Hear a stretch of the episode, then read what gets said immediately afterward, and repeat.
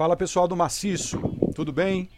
Bom dia, boa tarde, boa noite. A gente não sabe em que momento você vai escutar esse programa, em que dia você vai escutar esse programa. Mas hoje, nosso quinto episódio, né, dessa viagem pelo maciço, desse rolê pelo maciço. Hoje recebendo, já aí com seu sorriso aí destacado, né, na nossa tela, o vereador da cidade de Itapiúna. Sim, Itapiúna no maciço de Baturité. Vereador Washington Gomes, a quem desde já agradeço de todo o coração pela disponibilidade, pela. Já posso chamar até de parceria, né? Olhando aqui, conhecendo um pouquinho sobre ele. Muito obrigado, Washington, e seja bem-vindo. Boa noite, bom dia, boa tarde, seja lá que horas for que a turma vá ver isso aqui. Seja bem-vindo ao Maciço Cast. Olá, obrigado, obrigado pela recepção, pelo convite. É, oi para todo mundo que está assistindo, que está ouvindo, né, no caso. Estou muito feliz pelo convite. Soube que quem me indicou foi um colega meu também que eu gosto muito, que é o Raul, que também é vereador lá de Guaramiranga. E estamos aqui, vamos bater esse papo. Então é isso, né? Nessa nossa viagem pelo maciço, né? Então já trago para para o início dessa nossa conversa Uh, um perfil que eu posso até dizer parecido com o do nosso último convidado, né? Do convidado da semana passada, que foi o Raul Franco, né? Um jovem vereador, assim como você. E aí me conta, cara. Quinto vereador mais votado da cidade de Itapiúna, mais de 500 uhum. votos, não é isso? Me conta um isso. pouquinho aí quem é o Washington Gomes, né? Diga aí seus seus atributos principais aí, é. como você se define, por favor. Cara, falar da gente é tão, é tão difícil, né? Mas é isso, assim, politicamente falando, hoje eu estou como vereador, né? Você disse bem, foi o quinto, fui o quinto mais votado, foram quase 600 votos. É, Itapiúna, né? Que é uma cidade de mais ou menos 20 mil habitantes.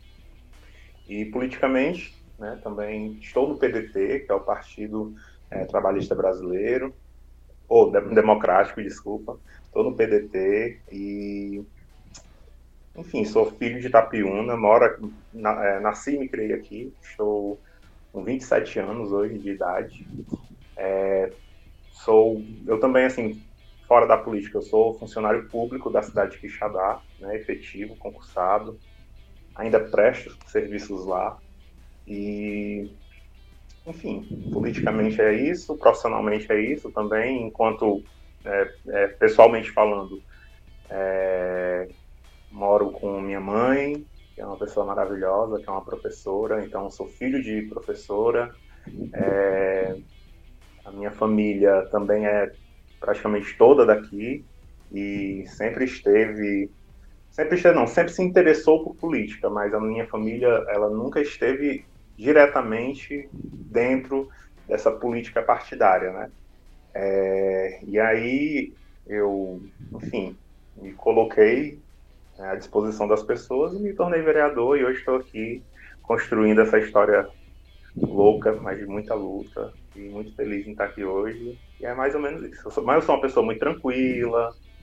É, assim, eu me considero uma pessoa muito tranquila, apesar de dizerem que vereador não pode ser tão tranquilo, né? Mas eu me considero uma pessoa muito tranquila, relativamente paciente, é, eu sou acadêmico de serviço social.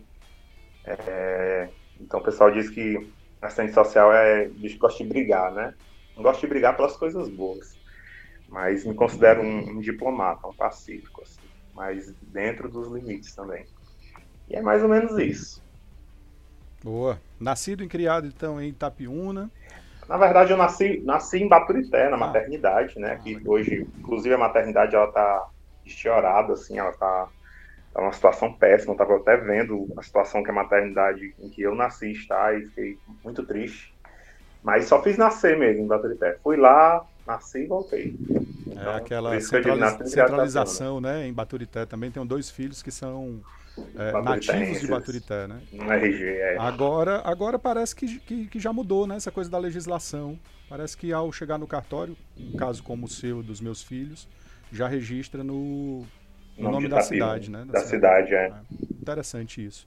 Mas e aí, cara, Itapiúna? Me fala aí um pouquinho sobre Itapiúna. A gente que está aqui nessa parte alta do maciço, né? Tenho certeza e é, é, acredito que muitos aí que vão estar tá escutando isso talvez nem identifiquem Itapiúna como sendo uma cidade do maciço, né? Ah, mas aí fala um pouquinho aí de como tá Itapiúna, né? Você já fala aí no, nessa quantidade da população, mais do que politicamente, né? A cidade hoje, uhum. pandemia, uhum. essa coisa toda, dá um panorama aí da tua cidade. Cara, Itapiúna, é, muita gente é, é, realmente as, acontece muito com Itapiúna, acontece muito com Ocara, com Barreira, esse fenômeno de acharem que a gente tá, está numa região que não é maciço de Baturité, né? No caso de Itapiúna, a gente é divisa com Quixadá, a gente fica aqui a, a 50, 55 quilômetros de Quixadá, né? então são, é, a estrada agora está ótima, então são 50 minutos de viagem, então são minutos, né? E aí, então ela fica entre maciço de Baturité e Sertão Central, né? E eu, aí eu acho que gera aí a confusão na cabeça das pessoas.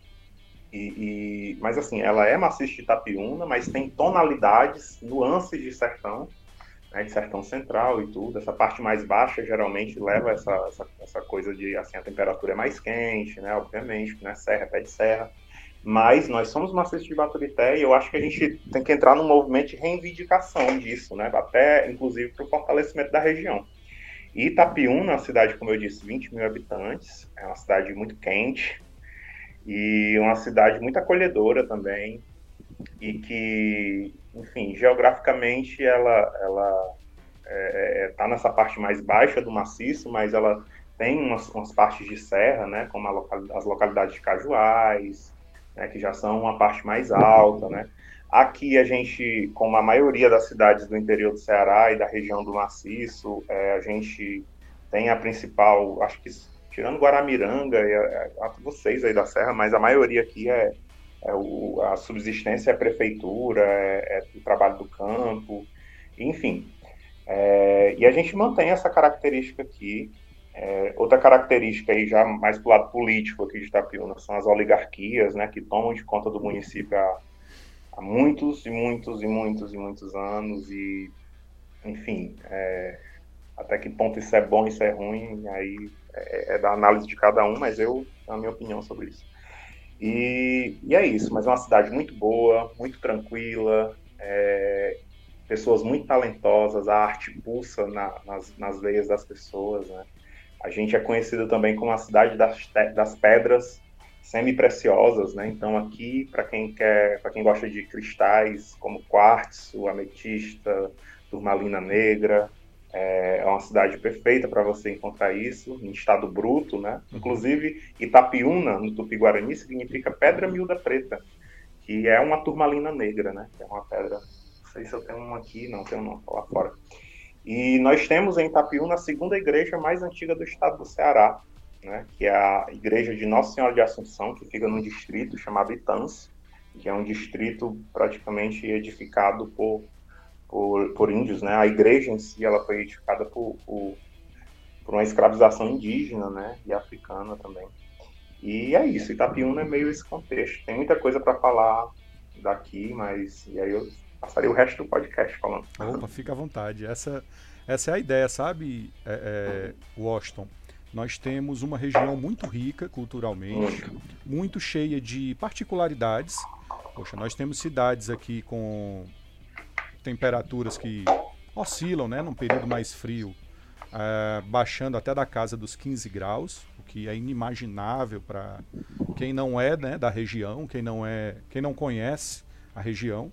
E nós temos a característica de dentro da mesma região ter um, um, um uma espécie, né, assim, uma ligação já com o sertão, com o sertão central, como você bem, bem fala, né? Tudo dentro de uma mesma região, tudo muito perto um do outro, né?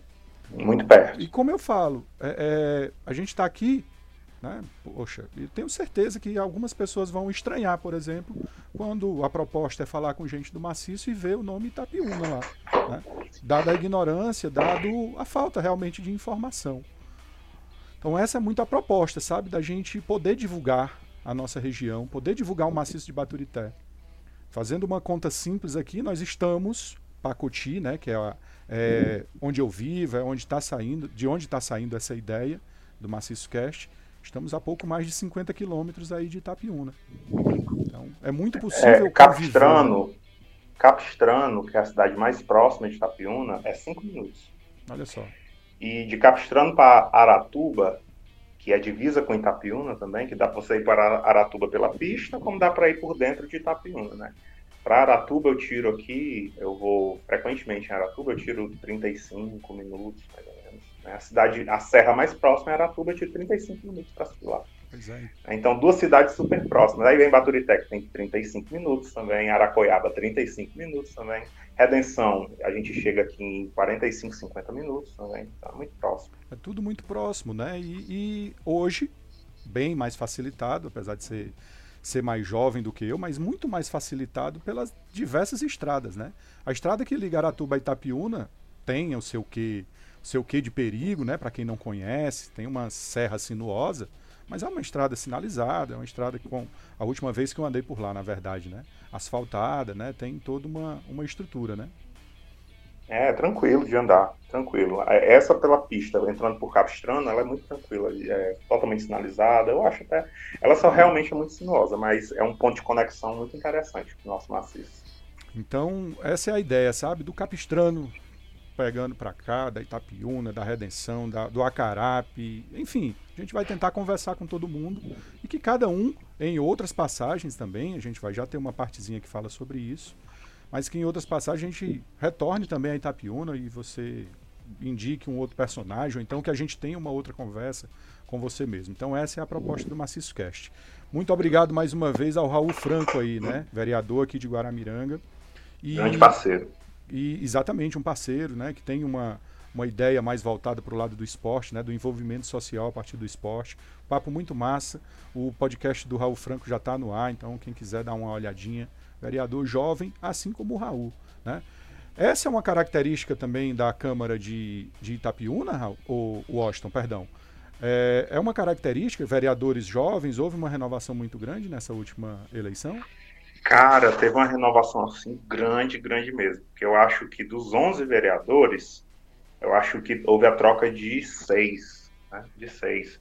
E desses seis vereadores, aliás, dessa Câmara toda que hoje está, eu acho que uns cinco tem menos de 37 anos, né? O que é algo que nunca tinha acontecido aqui.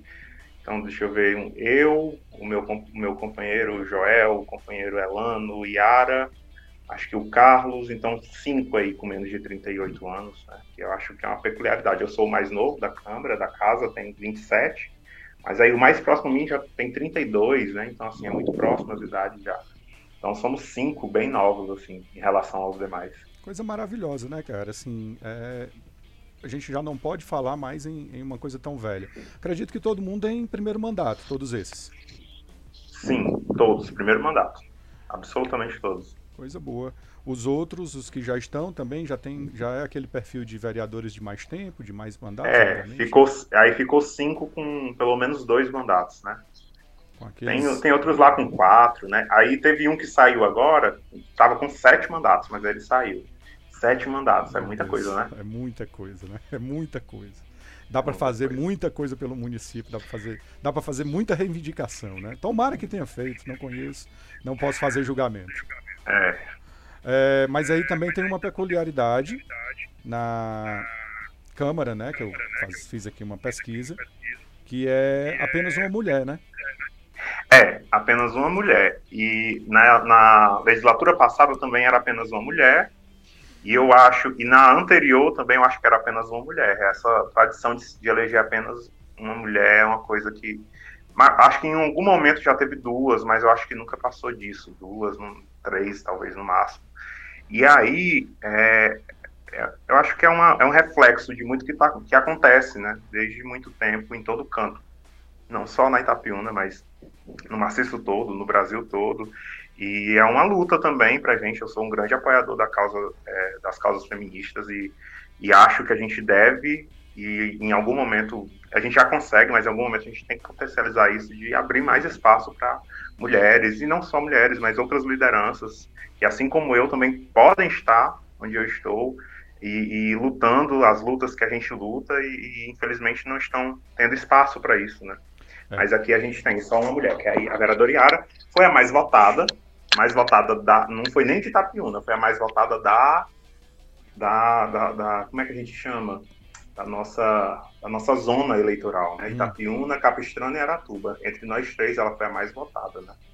É, mas ela vem de uma família, né? Já que o irmão dela foi candidato a prefeito, né? Então, nessa teve eleição? uma estrutura, de, sim, nessa eleição. Okay.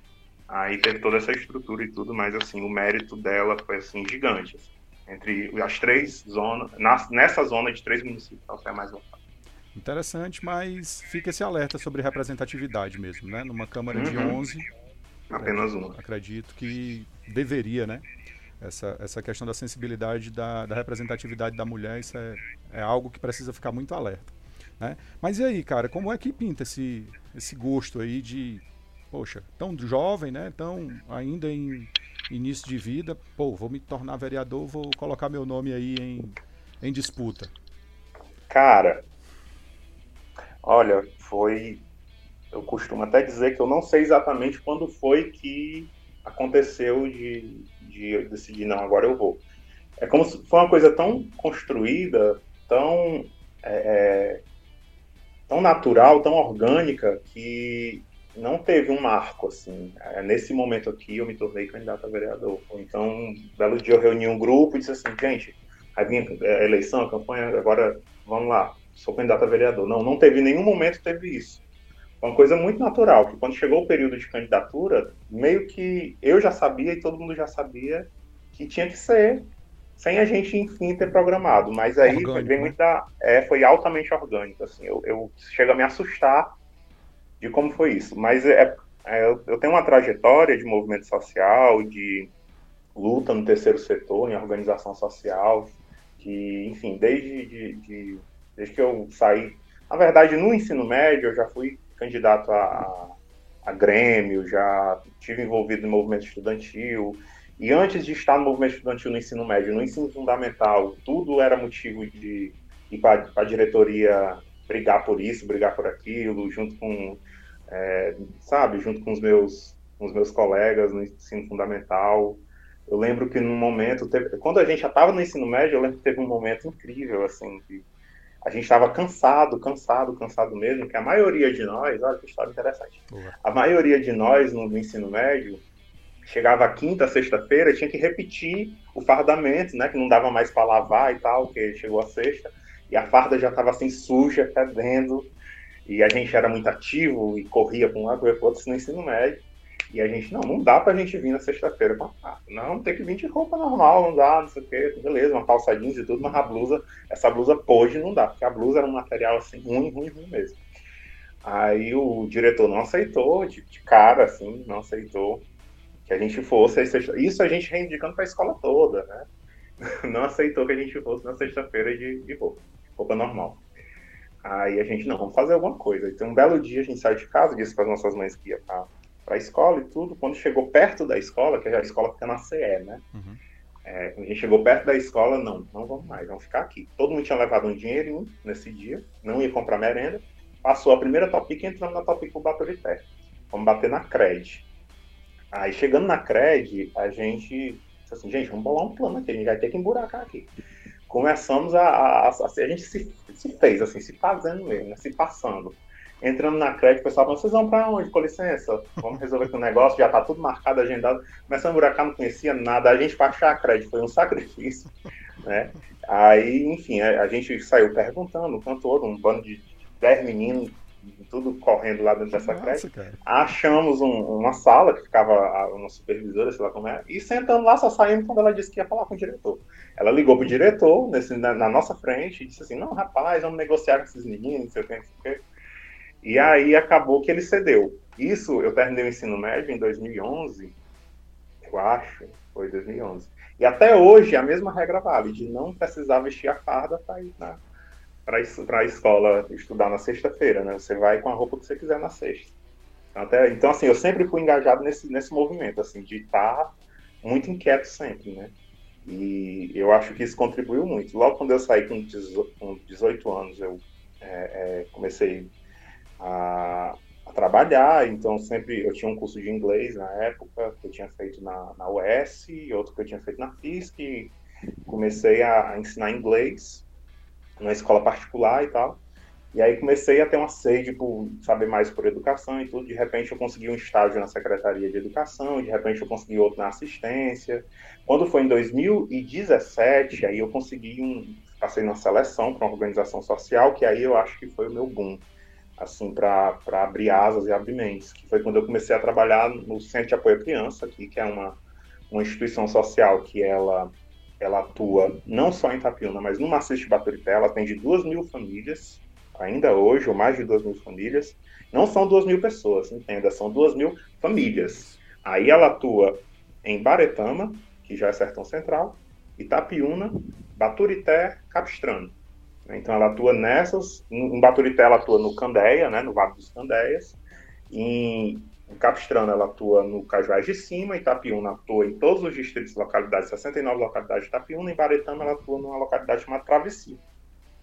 E aí eu entrei com o desafio de coordenar um projeto, um programa de juventudes com 600 jovens, mais ou menos. Então eu tinha esse desafio. Eu tinha pouca experiência, mas tinha muita vontade. Né? E aí comecei a me capacitar de maneira informal, com algum curso que a própria organização né, dava. Então me tornei um, um, o gerente daquele projeto para a juventude. E aí o meu papel era mobilizar esses jovens em mais contato com a luta por direitos, né? E a gente tinha um grupo que era que na verdade era uma rede, né? A rede de juventude em defesa dos seus direitos sociais. E aí a gente começou uma série de mobilização. Começamos a fazer conferência de juventude, fórum de cultura, e aí tudo sempre discutindo a Agenda 2030 da ONU, que é, que é o, os Objetivos de Desenvolvimento Sustentável, é, indo em universidades, enfim. Aí eu trabalhei de 2017 a 2018 nessa organização, e foi incrível. Em 2018, eu é, teve um prêmio em Pacuti, que foi o Prêmio Jovem do Ano. Não sei se você lembra, mas teve um momento aí em Pacuti. E aí eu acabei ganhando esse prêmio aí em Pacuti, subi a serra para receber essa premiação, Prêmio Jovem do Ano do Maciço Paturité, foi sensacional. E aí eu fui tomando mais gosto pela coisa e aí escrevi junto com a galera um projeto para o Itaú Social, também em 2018, e nós fomos premiados é, em 2018 é, em São Paulo, que a gente acabou indo para São Paulo, foi muito incrível isso. A gente acabou indo para São Paulo e fomos premiados como, é, o, é, eu acho que foi o quarto, foi o quinto, foi o quinto melhor projeto social do Brasil, entre 3 mil projetos né, Nossa, né, que estavam inscritos. E aí a gente, assim, foi sensacional. Só que aí, é, é, é em 2000 e... 2016 eu tinha feito um concurso público em Quixadá e passei. É, só que eu não fui chamado de primeira, porque teve questões lá, uma gestão de lá. Só fui chamado em 2019. Então, quando eu fui chamado para o concurso em 2019, eu, eu fui, né? Fui, claro, fui assumir o concurso público. E acabei tendo que sair dessa organização. Mas acabou surgindo a oportunidade de trabalhar em uma outra organização com mais, mais flexibilidade de horário, que é o Instituto Nordeste Cidadania é o mesmo que trabalha com crédito amigo, com agroamigo, só que nessa perspectiva que eu ia trabalhar lá com eles era com é, projeto social também, né? Trabalhando cultura, agroecologia, trabalhando com. E aí já não era mais só com juventude, era com toda, toda a estrutura de família que eu pudesse conseguir alcançar aqui em Itapiúna. E aí fiquei trabalhando no INEC é, de 2019 a, 2000, a, a, no meio de 2020 e foi quando me candidatei a vereador em 2020. E aí eu tenho essa trajetória de estar sempre nos movimentos sociais, as organizações sociais e enfim, eu acho que foi por isso que foi tão natural assim. Mas não tive nenhum padrinho político, não tive ninguém assim que vai ser candidato, o nome do pai, do filho da Santo também vai. Não, não teve isso, sabe? É, a nossa campanha foi uma campanha voltada é, nessa, nessa pauta né, da conscientização política, da reeducação política, o pessoal fica rindo da minha cara, porque quando eu digo quanto, quanto foi que a gente usou na, na, campanha, o pessoal diz que é mentira tua, é mentira tua, né? Mas enfim, foi uma campanha altamente barata, uma campanha que a gente trabalhou com voluntários assim que você imaginar. E foi, foi interessante porque foi uma campanha que, que teve voluntário de Capistrano, voluntário de Aratuba, voluntário de Fortaleza, que largaram a vida deles e vieram morar comigo, assim, três meses, assim, ficaram na minha casa três meses, vários voluntários, e aí rede social truando, designer, videomaker e tudo assim, os caras trouxeram tudo no mundo, eu não gastei nada com isso, eles vieram, foi, foi ótimo. E aí foi isso, essa é minha trajetória, que, que, que fez eu chegar até aqui, né, fez eu chegar até esse momento de ser é, vereador em Itapiúna. Cara, só dá para enxergar isso aí como, politicamente falando, como um primeiro degrau, né, Washington? Porque é, é um processo, na verdade, né? É, uhum. Numa das conversas para trás, né, observando, eu, eu, não posso deixar de destacar essa coisa da idade, porque 27 anos, como você já disse, acho que 26 do, do Raul, ou 27 também. É, é, bem próximo também bem a próximo. idade do Raul. Cara, é, é, é muita juventude para assumir uma responsabilidade tão grande. Fato. É. Né? Tem hora que a gente fica doido, viu? E outra, dado o desgaste que é a política, né?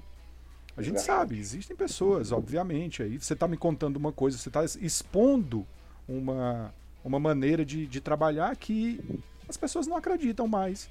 Torna-se realmente uma coisa jocosa mesmo. Você pensar em ir pelo lado viável da coisa, pelo lado, como é que a gente pode dizer, natural, né? Porque seria, deveria ser assim uma eleição. Você coloca seu nome para disputa e automaticamente as pessoas definem ou por você ou por mim, escolhem ali o que eles julgam melhor, mais representativo e votam. Mas a gente sabe que não é assim no interior. Itapiúna eu tenho certeza que não é diferente.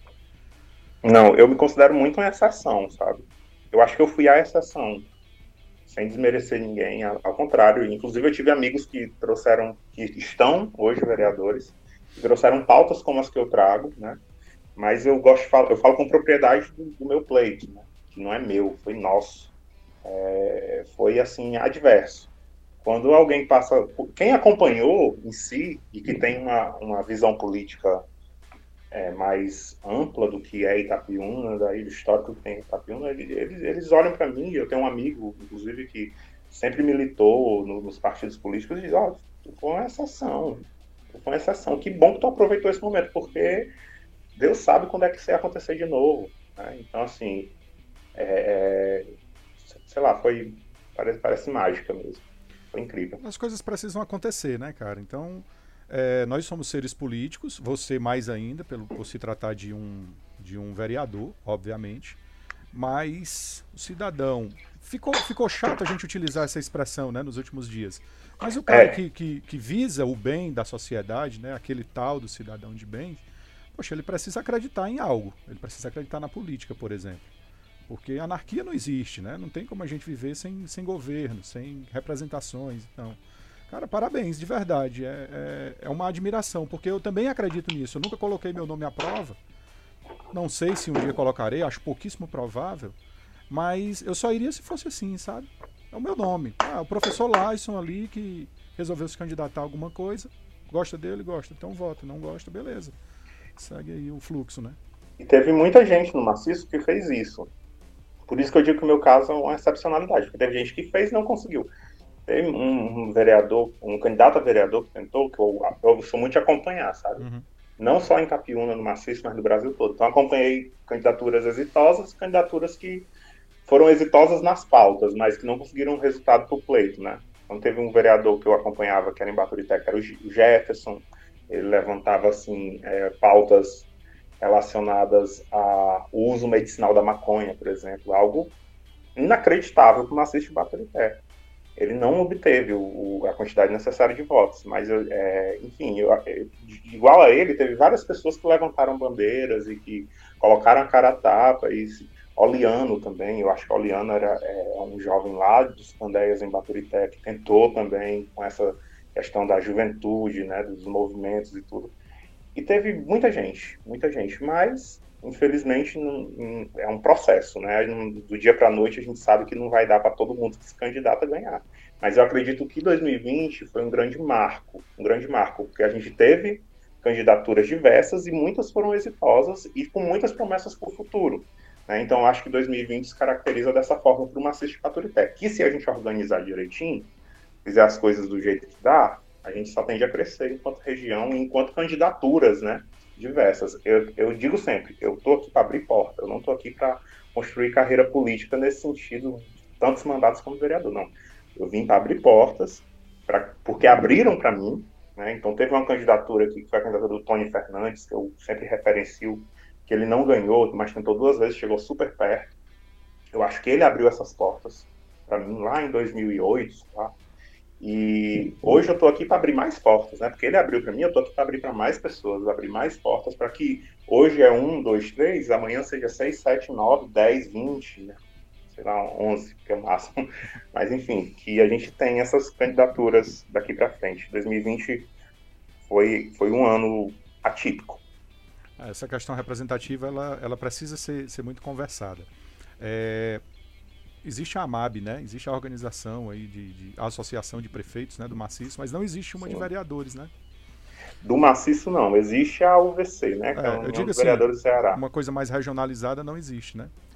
Joguei, não. Joguei isso aí para o para o Raul no último papo.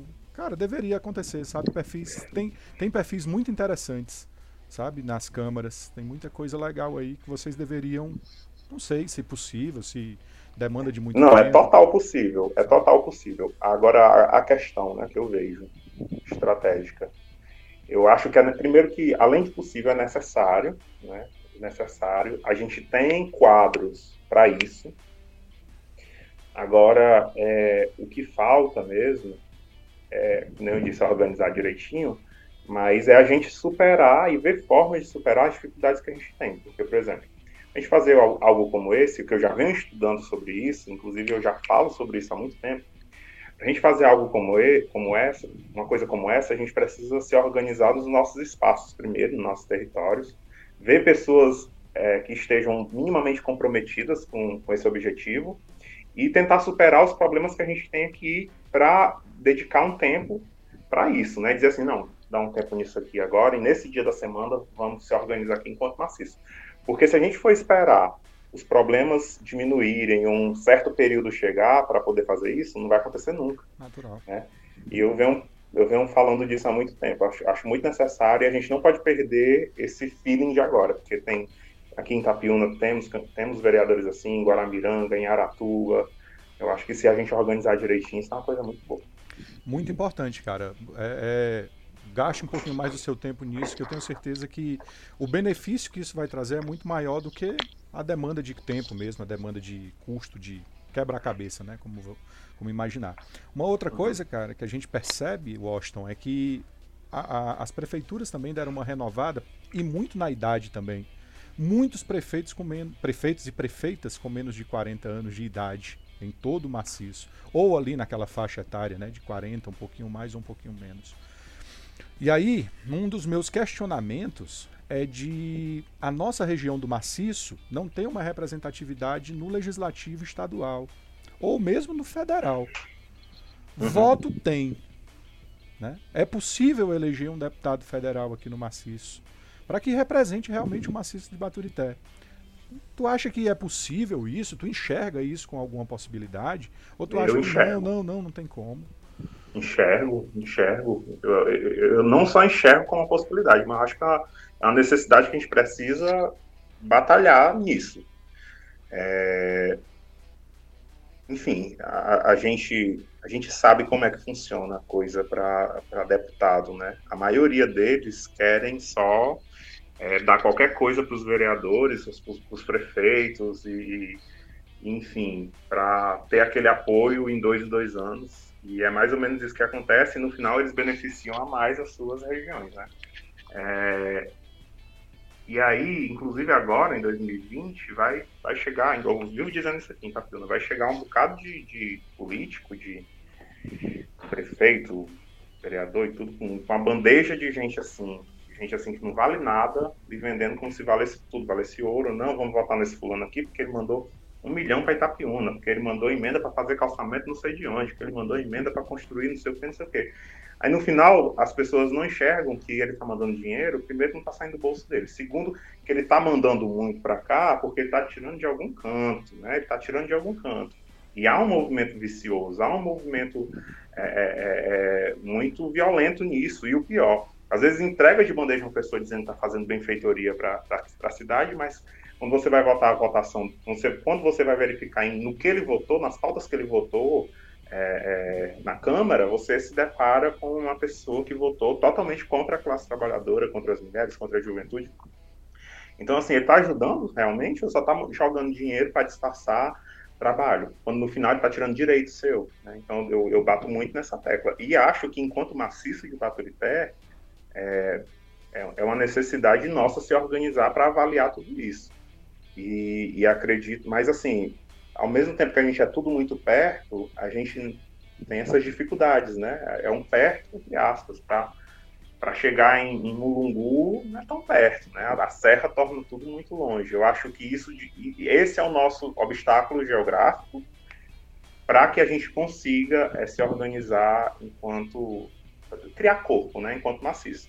Ainda bem que a gente tem as redes sociais agora, tem as ferramentas, tem o Google Meet, tem isso e aquilo. Eu acho que esse movimento que você está fazendo é um bom movimento, assim, eu acho que a gente precisa fortalecer coisas como essa e criar outros mecanismos também para que a gente possa se organizar para viabilizar algo, uma candidatura como essa, talvez, ou duas, ou, enfim, fortalecimento de um partido comum, mas é, é, só conversando mesmo e vai levar um tempinho, porque tem muito interesse envolvido nisso, né?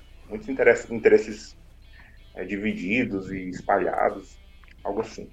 Até porque é, é, a partir do momento que você se torna um vereador, você já começa a ter um. Não, pode, não dá para chamar de outra coisa que não seja um assédio, né? Por parte dessas Grande. pessoas que vão ter um, um interesse nos seus 500 e quase 600 votos que você teve, né? Então, é, é, é delicado, sim, mas se for pensar nessa coletividade de maciço, né, nessa, nessa regionalização do maciço, poxa, eu acho que engrandeceria muito, sabe, a nossa região. Acho que é uma possibilidade demais. de engrandecer demais a nossa região. Voto tem, voto tem voto aqui para eleger deputado federal, cara. Tem voto aqui para eleger deputado estadual, ou até mais de um deputado estadual. Existem perfis de liderança dentro do maciço, né? Então existe, obviamente, essas questões geográficas, né? Eu fiz um cálculo de 50 quilômetros, pouco mais de 50 quilômetros até Itapiúna, mas aí já tem Palmácia aqui, que é um pouco mais distante, né? Então, enfim, fazendo essa... E depende muito mais de vocês, eu acredito, falando mais uma vez como legislativo, do que da sociedade, né? Da, da pessoa comum, digamos assim. Sim. Cara, me diz uma coisa, PDT, não é isso? PDT. PDT, partido aí do do Ciro, né, que está chegando aí com, com toda essa sua. É, é, o Ciro como um dos das cabeças aí do negócio, né?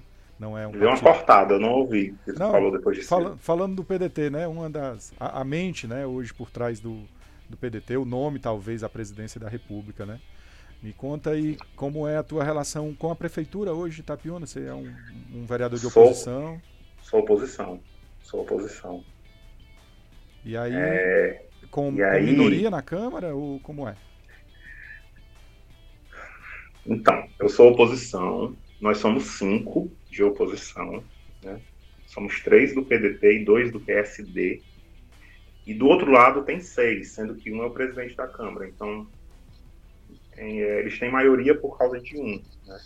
mas é só por causa desse um mesmo. No momento que nós tivermos um a mais, aí ele perde a maioria total. Então, assim, a gente é uma oposição eu acredito que poucas chances de, de não sermos oposição. Né? Eu, pelo menos no meu caso, tenho, tenho zero possibilidades. Eu acredito muito no meu papel enquanto oposição.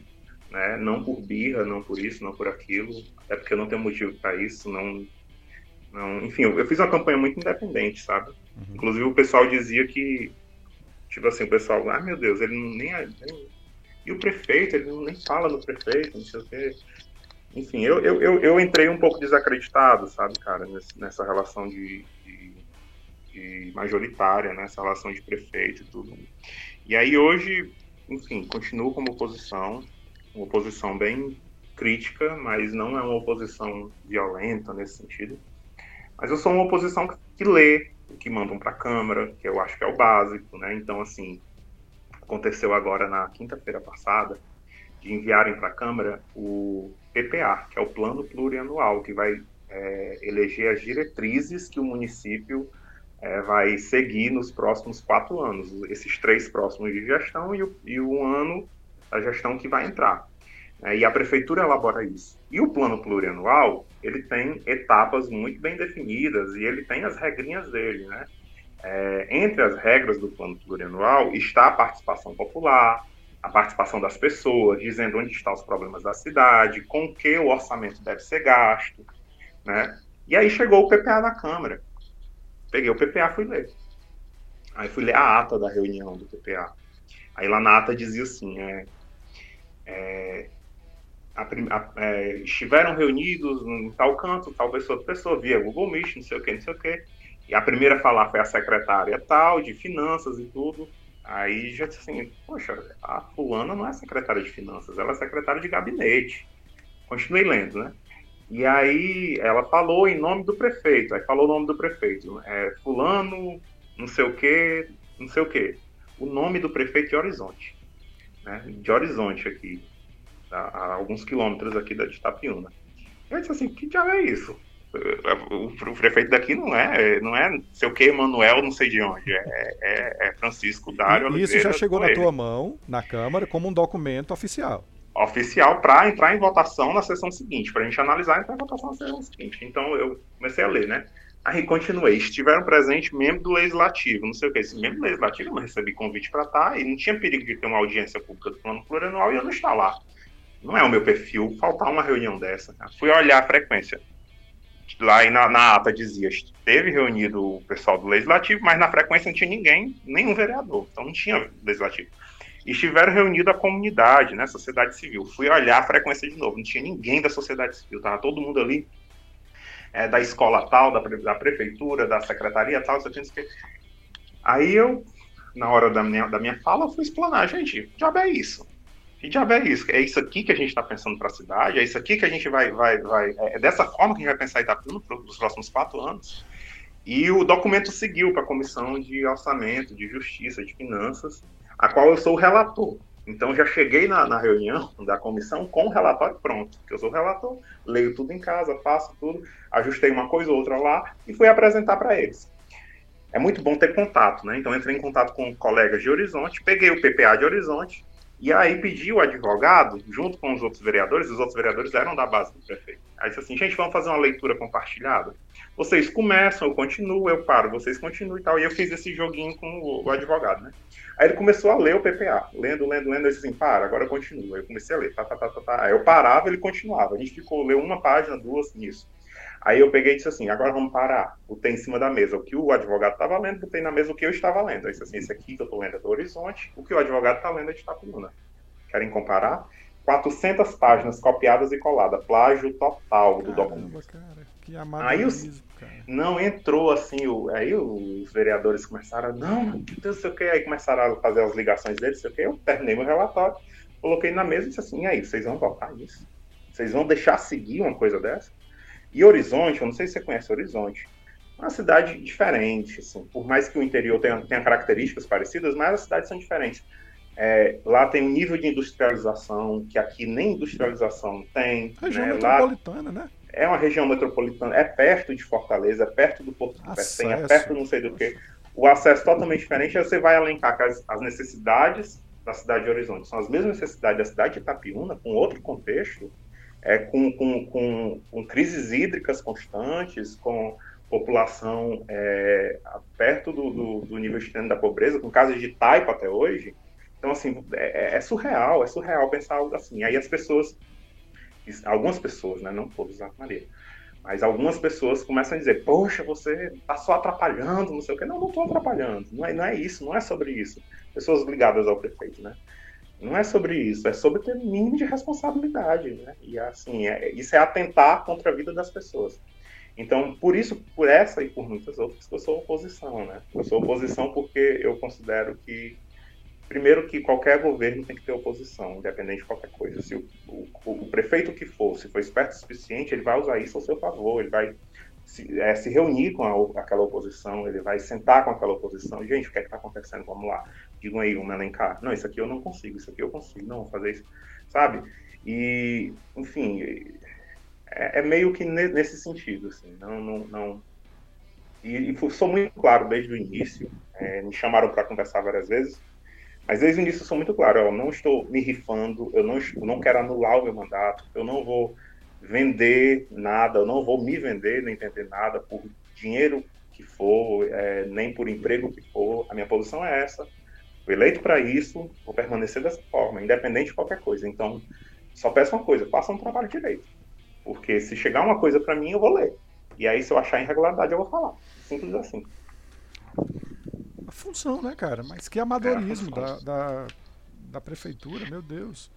Não, não, a gente não consegue enxergar numa atitude dessas, cara, boa intenção, de verdade. Não, o, texto, o texto inicial falava de equidade, de dignidade, de respeito, de atenção com a população e tal. Só que, na verdade, é uma cópia fiel do, do PPA de, de, Horizonte. Todo e qualquer estatuto começa com as coisas mais lindas do mundo, né? É, aí vai começando vai a aprofundar. Tornar estatutário, você vai tornar, você vai começar enfeitando o pavão, como se diz, né?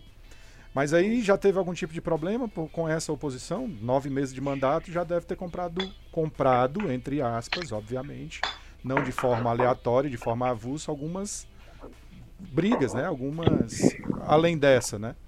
Teve várias. Essa aqui começou agora, vai dar, vai, vai render ainda, que ela começou agora. Você sabe que a coisa do podcast também, ela faz alguns cortezinhos, né? Não sei se você acompanha alguns e alguns cortes trazem aquela o chamariz, né, para o para o evento, para a coisa, né? Então, como Sim, esse daí está começando, vou deixar para colocar um pouco mais à frente lá. tudo bem. Vamos lá. É, a, a, já aconteceu dele tentar me caçar, por exemplo, né? sem poder, porque só quem caça é o legislativo, né? Isso é muito básico, é muito básico de qualquer coisa, né? Mas assim, ele emitiu um decreto. Ele que você diz o prefeito. O prefeito, a gestão, né? Hum. Ele emitiu um decreto, acho que o número do decreto era 35, eu acho que era. Ele emitiu um decreto, um decreto secreto. Secreto porque ele não publicou em canto nenhum. Ele só mandou o decreto para a Câmara. Sendo, ele não publicou no Diário Oficial da Prece, ele não publicou é, no site da Prefeitura, ele não colocou nenhum fonelógrafo. Então, assim, ele não tornou aquilo oficial, de fato, né, consumado.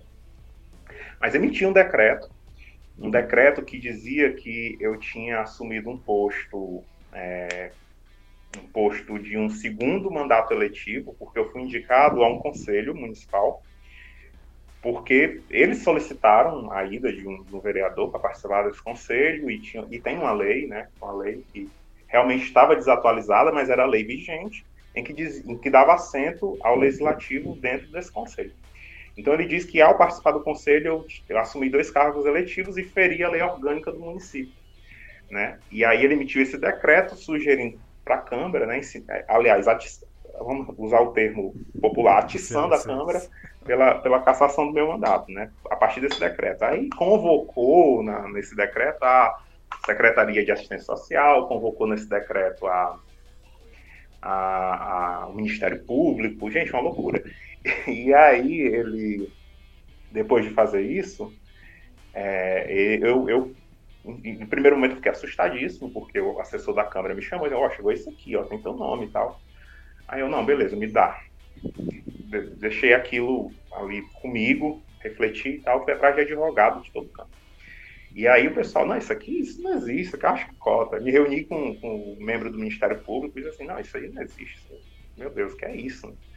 E expus para as pessoas. Gente, o prefeito está tão indignado que eu não, não, que eu não aceito as propostas de, de, de, de enfim, de ir pro lado dele, que está tentando fazer isso, aí se expôs para a população. Me, me permita só uma coisa, com quanto tempo, mais ou menos, isso aí aconteceu?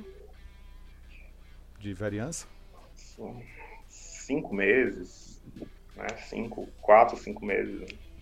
E aí durou, perdurou esse processo e tal. E aí é, várias pessoas. Quando eu coloquei isso, você não tem ideia, assim, eu não consigo lembrar agora quando eu postei no meu Instagram, teve tipo mais de mil compartilhamentos. Sabe? O que eu postei no Instagram, a mensagem dizendo. E, e teve, assim, um compartilhamento de pessoas, assim, de outros estados, assim, de, de deputados, de, de, outros vereadores, de, de, gente, assim, que eu nunca nem pensei que, meu Deus, o que é que tá acontecendo? Eu fiquei, assim, advogado que você, sabe, advogado do Rio Grande do Sul, do Rio de Janeiro, da é, de, outros, de outros estados do Nordeste vindo conversar comigo, dizendo assim, Ei, vamos botar isso aqui para frente e tal. E de, e eu, de repente, eu estava reunido com vários advogados para falar sobre isso. Uma rede de apoio, assim, sensacional. Legal, uma mobilização total. E, e aí a gente foi colocando para frente. Até que chegou no meu ouvido, né, que o prefeito disse, não, deu um tiro no pé, não era para não ter feito isso e tal. E ele começou a negar, não, eu não assinei nada, não assinei nada. É porque não tá aqui, mas o decreto assinado, a assinatura dele e tal. E aí é, acabou que, que esfriou, esfriou. Eles recuaram, é, o presidente da Câmara conversou comigo, várias pessoas conversaram e tal. É, enfim, mas eu fui até o Ministério Público, eu, eu, fiz várias coisas, mas me resguardei totalmente antes de qualquer coisa. E esfriou. Esse processo meio que, que está em stand-by. Mas esse é, um, é uma das situações que aconteceram é, em volta do meu mandato, assim, sabe? E é que nem eu digo, eu tenho que me preparar, porque se no começo já está assim, imagine mais para frente. Mas é o preço que se paga, né, cara, por fazer um mandato propositivo, né? Então aqui a gente, é, eu já coloquei aqui na Câmara é, projeto de lei que cria a Procuradoria Especial da Mulher, projeto de lei que cria o, o e aí foi proposta que cria o Conselho Municipal dos Direitos LGBTs, é, projeto de lei que cria que cria a carteirinha da pessoa autista, que ajudei no projeto de lei que reduz em 50% a carga horária sem, sem abater o ônus das mães, sem perda de ônus, das mães com pessoas com deficiência que precisam ficar mais tempo em casa. E aí, é, inclusive agora, já tem mães é, que estão com 50% da carga horária menos em casa, é, é, cuidando mais dos seus filhos autistas. De funcionário, de funcionário público, não é isso? É, efetivos, isso. Uhum. Então, assim, diversas coisas a gente já colocou e, e, enfim, toda a sessão, pelo menos, ou a gente coloca um projeto de lei, alguma coisa em benefício da população. Né? A gente dá trabalho mesmo nesse sentido. Assim, eles têm que ter muita leitura, porque é o tempo todo, é o tempo todo. Lei por cima de lei. Reivindicar. Atualizando, atualizando leis antigas, é, atualizando o regimento, atualizando isso, atualizando aquilo, a gente não para. Fundamental. E é prefeito de primeiro mandato? Não, eu, eu não lembro. Se Ele é reeleição. É, de reeleição, né? Então já vem é. aí com vários, enfim, com trabalho feito, né? Afinal de contas foi reeleito, então é, encontrar umas pedrinhas dessa no sapato não deve ser nada fácil, né? Um Até porque ele tinha praticamente 90% da Câmara Municipal na legislatura passada, então era tudo muito fácil. Teve uma, uma, uma situação dos laranjas, né? Onde você tinha a mulher que, que, que a mulher do, do, tem aqui o torresmo da fulana, né? Que é um vasinho que vende torresmo, cerveja, uma comidinha, uma coisa, um, fica na, na frente da casa dela e tudo. E aí teve a situação dos laranjas, aí teve mãe de secretário também, que esteve envolvida nesse caso, que é, no caso dos laranjas, tinha lá na folha de pagamento da, da, das, da, das despesas que a mulher que faz o torresmo estava costurando mil vestidos, mil vestidos para as quadrilhas do município. A mulher não sabe nem costurar. A mãe do, do, do secretário tal estava fazendo é, tantos bolos fofos para as escolas a 100 reais o bolo, bolo desse tamanho. E a mulher, não, não, nem bolo faz. Acho que a pobre não sabe nem o que estava acontecendo. Só como ele tinha maioria na Câmara, o negócio não foi para frente. Foi, foi aberta uma CPI, e na CPI praticamente tudo era votado para não investigação. Né? E aí ele foi se safando, mas agora é, é, está uma oposição muito mais propositiva, né? muito mais forte, muito mais densa nesse sentido. E assim, mas ele tem bons, bons pontos positivos, né? É, a, o gestor passado, sem ser ele, atrasava três, quatro meses de salário, ele paga em dia, né? Ele está conseguindo manter em dias também os aposentados, né? minimamente em dias. É, a gente vê uma, um, uma melhora em alguns aspectos da cidade, limpeza urbana, por exemplo. Enfim, ele tem os pontos positivos. E eu, eu, eu reconheço todos. A atuação agora na pandemia, eu considero que foi uma atuação muito boa. Né? A vacinação está andando muito bem também. Já estamos vacinando agora os menores de 17 anos, né? os menores de 18 anos. Enfim, tem coisas boas. Eu reconheço todas elas e sempre que eu puder falar e parabenizar, irei fazer. E oposição não é só isso, não é só bater, né? Também reconhecer. E eu reconheço super, assim. Mas vou fazer o meu trabalho. Meu papel é esse. Coincidência, os dois, os dois papos, né, o seu e o, do, e o passado do Raul, dois vereadores de oposição, mas que se percebe uma responsabilidade, né? É uhum. uma oposição responsável, tanto no seu caso quanto no do Raul. Né? Aqui na Câmara de, de Guaramiranga, assim como aqui em Pacuti, não sei se mais fácil, né? Mas com um número menor de vereadores, são nove em ambas as casas, aí já acima de 15 mil, né? Acima de 15 mil eleitores. Fica 11, né? Aí já vai para 11. Interessante. E aí você fala sobre essas suas pautas, né? Você já falou bastante aí sobre essa sua essa sua ligação com o social, né, de uma maneira geral. É de um uhum. partido, né? O, o, PDT também é de um partido que levanta essa bandeira do social, né? É. Um partido mais para a esquerda do que para o centro, digamos assim, né? E além disso, cara, eu percebi aí, eu acompanhando as tuas redes aí, vi que questão ambiental também é algo que te, que te encanta, muito. né? Que te move, né? É. Fala mais um pouquinho sobre as tuas bandeiras. Tá. Antes, deixa eu, eu abrir o brecha aí para falar dos partidos também, ah, né? Sim, sim. Então, assim, partido nacionalmente falando é isso, né? É, é, o PDT, ele tem essas bandeiras, ele tem o PND, né? Que chama o PND, que é o Plano de...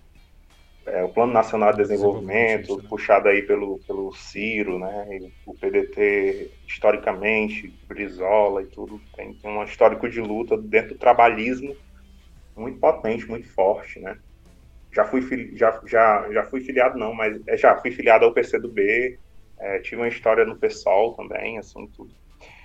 Mas, resumindo aqui o que eu quero dizer, é que partido político no interior não importa, não importa muito esse tipo de coisa, porque ele só é abrigo mesmo, a maioria deles, das células municipais, só são abrigo para em 4, 4 anos ter gente para se candidatar e se adequar à legislação é, eleitoral, né?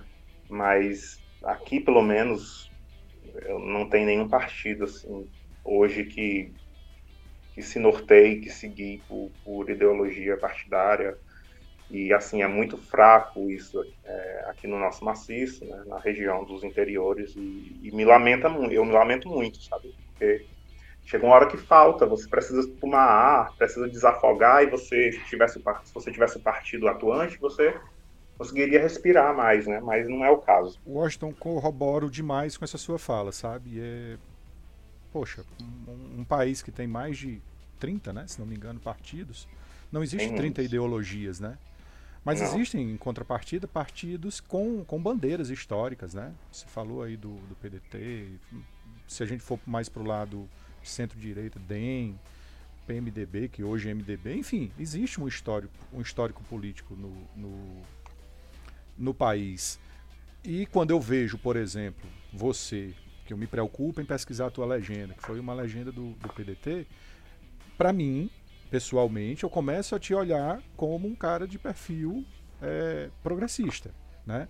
Um perfil que luta por causas.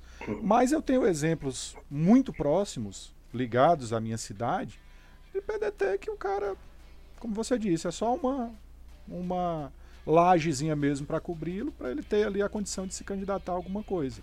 Né? Que não faz a menor ideia de quem foi Leonel Brizola, que não faz a menor ideia do, do papel dele na campanha uh, pela, pela. Enfim, todo o histórico né, do, do, do PDT. E isso. É, perguntar isso quem é Getúlio não vai nem. Poxa, isso me incomoda demais, sabe? Isso me incomoda demais. Porque para mim, política é, antes de tudo, a gente saber mais ou menos o que, é que a gente está querendo defender, que pauta defender. Né? É. Cara, te incomoda, imagina eu aqui dentro, viu? Porque, e eu converso muito com outros, é, outros colegas de partido e que estão eleitos é, de outros lugares, né? Aí tem um colega meu que é o Fernando Sistia, ele é do PDT São Paulo, e tipo, a gente conversa praticamente assim, todo dia sobre as nossas indignações com o partido, né? Com essas com essa não capilaridade que os partidos têm, e aqui no Ceará, sobretudo nos interiores, né? E isso me incomoda no nível, assim, tenebroso, é horrível, é horrível. E, e você tá dentro de um partido e não, não ter como militar no partido é, é assim, é desesperador. Você sofreu isso também no PCdoB e no PSOL? O PCdoB era bem melhor, o pessoal ele não foi fundado em Itapiúna. A gente só estudou fundá-lo. Né? A gente teve várias reuniões de tudo. Mas não dava sustentabilidade eleitoral. Não dava para se eleger no pessoal aqui em Itapiúna. Por questão mesmo de, de voto. De voto. A gente teria que montar uma chapa de 11 pessoas, 12 pessoas engajadas para eleger um ou dois. E isso aqui do nada, numa cidade de 20 mil habitantes, era, era beirava um impossível, né? E aí fui para o PCdoB, é, que era um partido muito mais engajado, então ele, o PCdoB ali, minimamente, ele estava engajado em lutas sociais, né, uma coisa ou outra, fazia reuniões e, e nas eleições de 2018 foi para a rua em defesa da, da, da, campanha do Haddad no segundo turno, e as ruas em Tapiúna, um ato de muita coragem. E, enfim, estive no PCdoB até o último momento, quando, quando o partido se esgotou. Se esgotou por quê? Porque tem, como eu te disse, as oligarquias, né, que começaram a sugar o partido, a esgotar, esgotar, esgotar, esgotar. Teve uma hora que só tava eu e mais dois. Aí eu disse assim, meu Deus, você já era, aqui ia estar tá no pessoal lá, então o que é que eu tô fazendo aqui? É, beleza, partido de esquerda e tudo tal, progressista. Mas não vou me eleger aqui, não, não tem condição. E aí todo mundo diz, Washington, cavalo selado só passa uma vez sai daí, sai daí e tal. E teve uma hora que o próprio partido chegou e disse assim, Washington, tem que sair. Tem que sair, porque tu tem potencial de voto e tudo. Fulano também tem, que era o outro colega meu. Vão para outro canto. E aí dentro dessa, dessa corrida por arranjar abrigo, casa, morada, aí sobrou o PDT, o MDB, o PSDB e o PSD. 55, 12, 45 e, e, e, e, 15. E 15. É, 15 do, do MDB. E 15. Isso. Aí disse assim, eu não vou pro MDB, nem que me paguem. Eu não vou pro PSDB, nem que me paguem. Por mais que seja pro... só para passar uma chuva. Por mais que seja para passar a chuva, ser abrigado à tempestade. Você é, associar PSD, seu, no, seu nome não, ao, ao Imagina lá um dia, um dia eu entro na Wikipédia um dia o meu nome entra na Wikipédia, se Deus quiser. Ah, ah, foi em 2020, eleito pelo, pelo partido tal. Eu disse assim, não, não vou nem que me pague. Fui pro PDT. Fui pro PDT que é, me, me abrigou, é, que teve todo esse respeito com a minha pessoa, que já tinha feito o convite, eu tinha negado o convite, então acredito que foi até um, enfim, é, me aceitou mesmo depois de eu ter negado no primeiro momento. E consegui me eleger dentro do partido. E os três que se elegeram foram do primeiro mandato, foram jovens. E, enfim. Mas não foi fácil me eleger no PDT, não, porque a galera tinha, era muito desconfiada de mim, dizia que eu era vendido, que não sei o quê, que é, assim que é, assim que a eleição acabasse eu ia, eu ia me virar, porque assim, a minha família toda votou, minha família toda não, mas minha mãe, meu pai, eles votaram no atual prefeito, né, no, no Dário. E, e, o pessoal dizia, não, como é que pode? Ele tá lá só para se eleger, o pai dele, a mãe dele vão tudo votar no Dário, não sei o que, espera acabar para tu ver. O pessoal na, naquela concepção, né, de que se o, pai e a mãe votam, o filho tem que votar também, né, aquela coisa brega. Aí eu, eu sofri, sofri na mão do partido também, assim, foi um dos meus principais empecilhos. E eu tenho, eu tenho certeza que a cabeça do pessoal ainda diz assim, não, mas espera aí, que daqui pro final do mandato ele tá do lado ele do prefeito. Vira. Eu acho que ofereceram pouco, né? Mas tem melhorado isso, tem melhorado muito, assim, é, até pela minha atuação é, e por eu ser, ser bem atuante é, é, fundamental. E também por, por estar me aproximando do PDT em outros níveis, né? Estadual, federal e tal.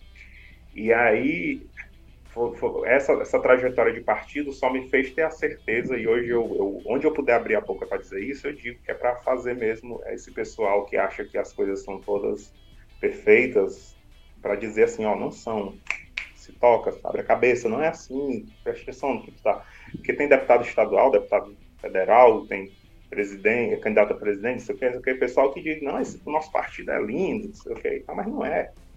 Sabe, não é. E, tipo, ou a gente muda isso, ou a gente dá capilaridade para os partidos progressistas nos interiores, nos sertões, no, no, norte a sul do país, ou então, meu irmão, a gente continua nessa. Porque não adianta votar certo para presidente e deixar a coisa correr solta no Congresso, no Senado e no, nas prefeituras, nas câmaras, que são as pontas, né? Então, assim, eu penso muito sobre isso.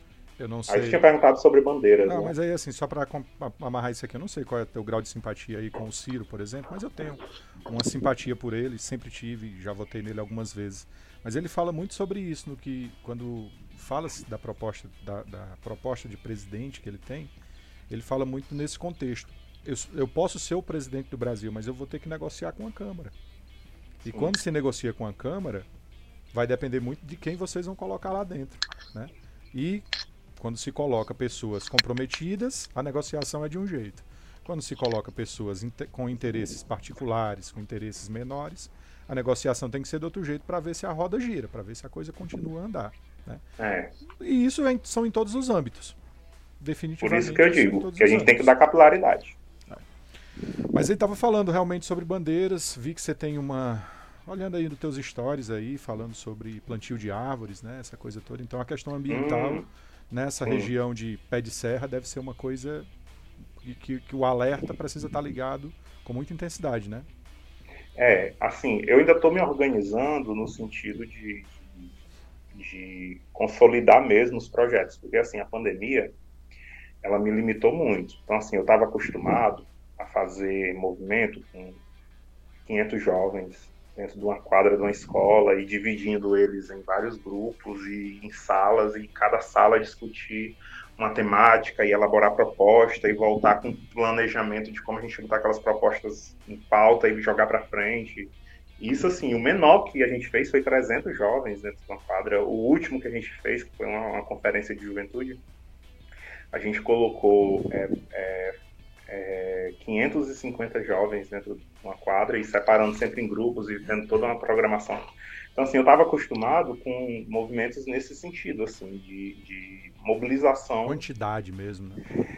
Quantidade, qualidade, mobilização, articulação, coisas assim muito bem pensadas e, e reuniões pequenas também, obviamente, claro, não dá para construir dessa, dessa forma, né? Mas assim, até é como se esse fosse o ápice, né? Teve várias, várias etapas antes. Então, assim, mas até para reuniões pequenas foi difícil. E a gente se desarticulou muito nesse sentido. A gente tem associação que ficou mais inativa agora, Associação de Juventude de Itapiúna, de Itapiúna, que é a AGIT. A gente, é, a própria organização que eu trabalhava, que eu tenho um vínculo muito grande, teve que parar as atividades praticamente, que eram muitas atividades que você, todo tipo de atividades que imaginar eles tinham, desde a música, capoeira, esporte, tá, tá, tá, tá, tá, tá, tá, até coisas como reunião de jovens, monitoramento de política pública e tal. Até isso eles tiveram que parar para voltar para aquela prática da cesta básica, porque a galera estava passando fome, né? É, a, a, minha, a, minha, a minha associação, que eu digo assim, né, a nossa, né, mas eu era presidente na época, ela parou o que ela estava fazendo também para coletar a cesta básica e a gente doou na pandemia, é, se eu não me engano, foi 15 toneladas de alimentos, né? Essa organização que eu trabalhava doou 400 toneladas de alimentos. Que coisa, É, e aí, cara, a gente se desarticulou, a pandemia fez a gente se desarticular, se desmobilizar. A campanha em si, ela fez a coisa andar e tudo, mas a campanha é algo que pede da gente esforços muito grandiosos e às vezes até violentos, né? impedindo a gente ficar de dormir muitas vezes, de se alimentar bem, tomando sol. Até hoje eu tenho aqui a marca aí, não sei se dá para ver, ah, mas a diferença. Os dois tons né, de pele. Os dois tons, isso aqui é campanha total. Eu não me recuperei ainda, eu ainda estou cansado da campanha. Acredito. E aí, a pandemia e a campanha, elas fizeram a gente desarticular muito, muito, muito mesmo. E aí hoje eu estou tendo que dar esses passos mais lentos, mas eu quero muito ano que vem voltar com tudo mesmo aqui na nossa cidade para a gente se remobilizar. Porque a gente tem muitas bandeiras e tem muitos processos em andamento. Eu não estou começando nada do zero.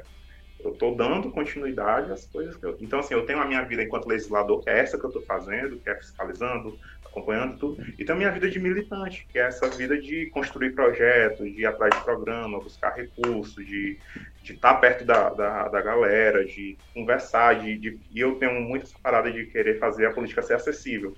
Eu quero que a dona de casa fale da política na, na, na mesa do café da manhã, enquanto ela, ela lava prato, ela consiga, ela consiga é, é, pensar sobre o que está acontecendo, né? É, que, ela, que ela consiga ver assim, cara, por que, que eu não tenho a minha renda? Por que, que eu fico só em casa cuidando de, disso, aquilo? É, eu, eu quero que a política seja falada no mercado, enquanto o pessoal vai lá comprar carne, sabe? Mas aí agora a gente está com essas pautas muito, muito paradas. Então eu estou com esse trabalho de legislador, mas a pauta militante ela está um pouco enfraquecida. Mas aí a gente vai é, criando os mecanismos possíveis né, desse, desse, desse contexto de pandemia. Então esse ano a gente já a gente quando a gente ganhou a eleição a gente fez uma coisa que foi para cada voto que a gente tirou a gente quando eu digo a gente é eu e meu grupo né? cada voto que a gente tirou, a gente plantar uma árvore ou doar uma árvore. Então, inicialmente, a gente. Isso aí não foi plataforma de campanha. A gente não fez disso o motivo para ganhar voto. É, a gente teve esse cuidado, pensamos antes, mas aí a gente definiu, não, não vamos lançar agora, porque vamos pensar que é algo puramente aproveitador da causa e tal. E então a gente esperou passar, ganhamos, logo que ganhamos, ficamos nessa, né? Vamos plantar uma árvore, pra... vamos atrás dessas 586 árvores. Aí foi IP, é, é, sabiá, mulungu, plantas nativas, né? Plantas nativas. E, e aí plantamos essas 586 árvores. A gente viu que deu certo, em outro momento a gente conseguiu mais mil, né? então assim, a gente já está passando aí das duas mil árvores tranquilas, plantadas ou distribuídas, né? Fizemos regrinhas para distribuir tudo. E aí, nesse sentido, a gente vai criando essas estratégias para ir se movimentando, não ficar totalmente parado, né? Ah, eu, eu sou, assim, um fiel, fiel apoiador do basquete, assim, é um, é um esporte que eu me comprometi em chegar junto, e eu tenho uma medalha enquadrada aqui na minha, na minha casa deles e tudo, que os meninos têm a LIB, né, que é a Liga Itapiunense de Basquete. Cara, e aí eu tento, tento dar apoio a eles. Olha ah. que interessante, a gente não sabe disso aqui, cara. Não sabia é. que tinha uma liga de basquete em Itapiúna, juro por Deus. É, os meninos agora estão tentando. Eles estiveram na Câmara ontem comigo, porque a gente recebeu o secretário de esporte, a gente foi questionar por que, que o aro os meninos têm que comprar, por que, que ele não, não ajeita a tabela, por que, que as quadras estão isso, não aquilo, por que, que só tem futsal e futebol nessa Itapiúna, pra, na visão dessa galera, sabe? E aí eles foram para a Câmara comigo, uma representação, porque a Câmara não está podendo receber a galera assim, infelizmente, ainda. Mas, é, enfim, a gente agora, eu estou tentando ajudar eles também a questão da inscrição, disso e aquilo e tal. Para o campeonato que vai ter, a gente está tentando trazer um campeonato também de, de, conversar com o secretário sobre isso, para ele ajeitar os ginásios.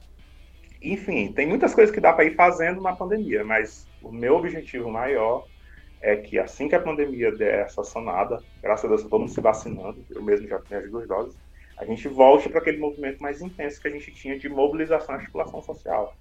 Então, assim, movimento mesmo, assim, a gente colocava, teve um, teve um, na época dos cortes da educação, a gente foi para a rua, assim, com os estudantes do, do, ensino médio, a gente criou uma liga de, de estudantes secundaristas e foi 600 jovens no meio da rua que pegamos, botamos pesado mesmo, botamos, fizemos um Judas de, de, de vestido de presidente, enfim, fizemos de tudo. Tudo que você imaginar aqui nessa questão de movimento a gente já fez. Saiu até na mídia ninja, né? Em destaque lá. Foi, Vale, tu viu? Foi. Mas rede social é uma coisa que. Tu foi no meu Twitter, foi? Não, vi aqui no teu, no teu Instagram, acho que no, tá nos stories lá, nos arquivos, né? É, foi, só na mídia ninja. Muito Legal. Bom. Cara, essa tua ideia de, de politizar as pessoas, isso é fundamental. Eu acho que isso aqui também vai contribuir com isso, sabe? A, com certeza. A, política não é só uma coisa chata de, que acontece de 4 em 4 anos, que existe a cor azul, amarelo, verde, preto, enfim.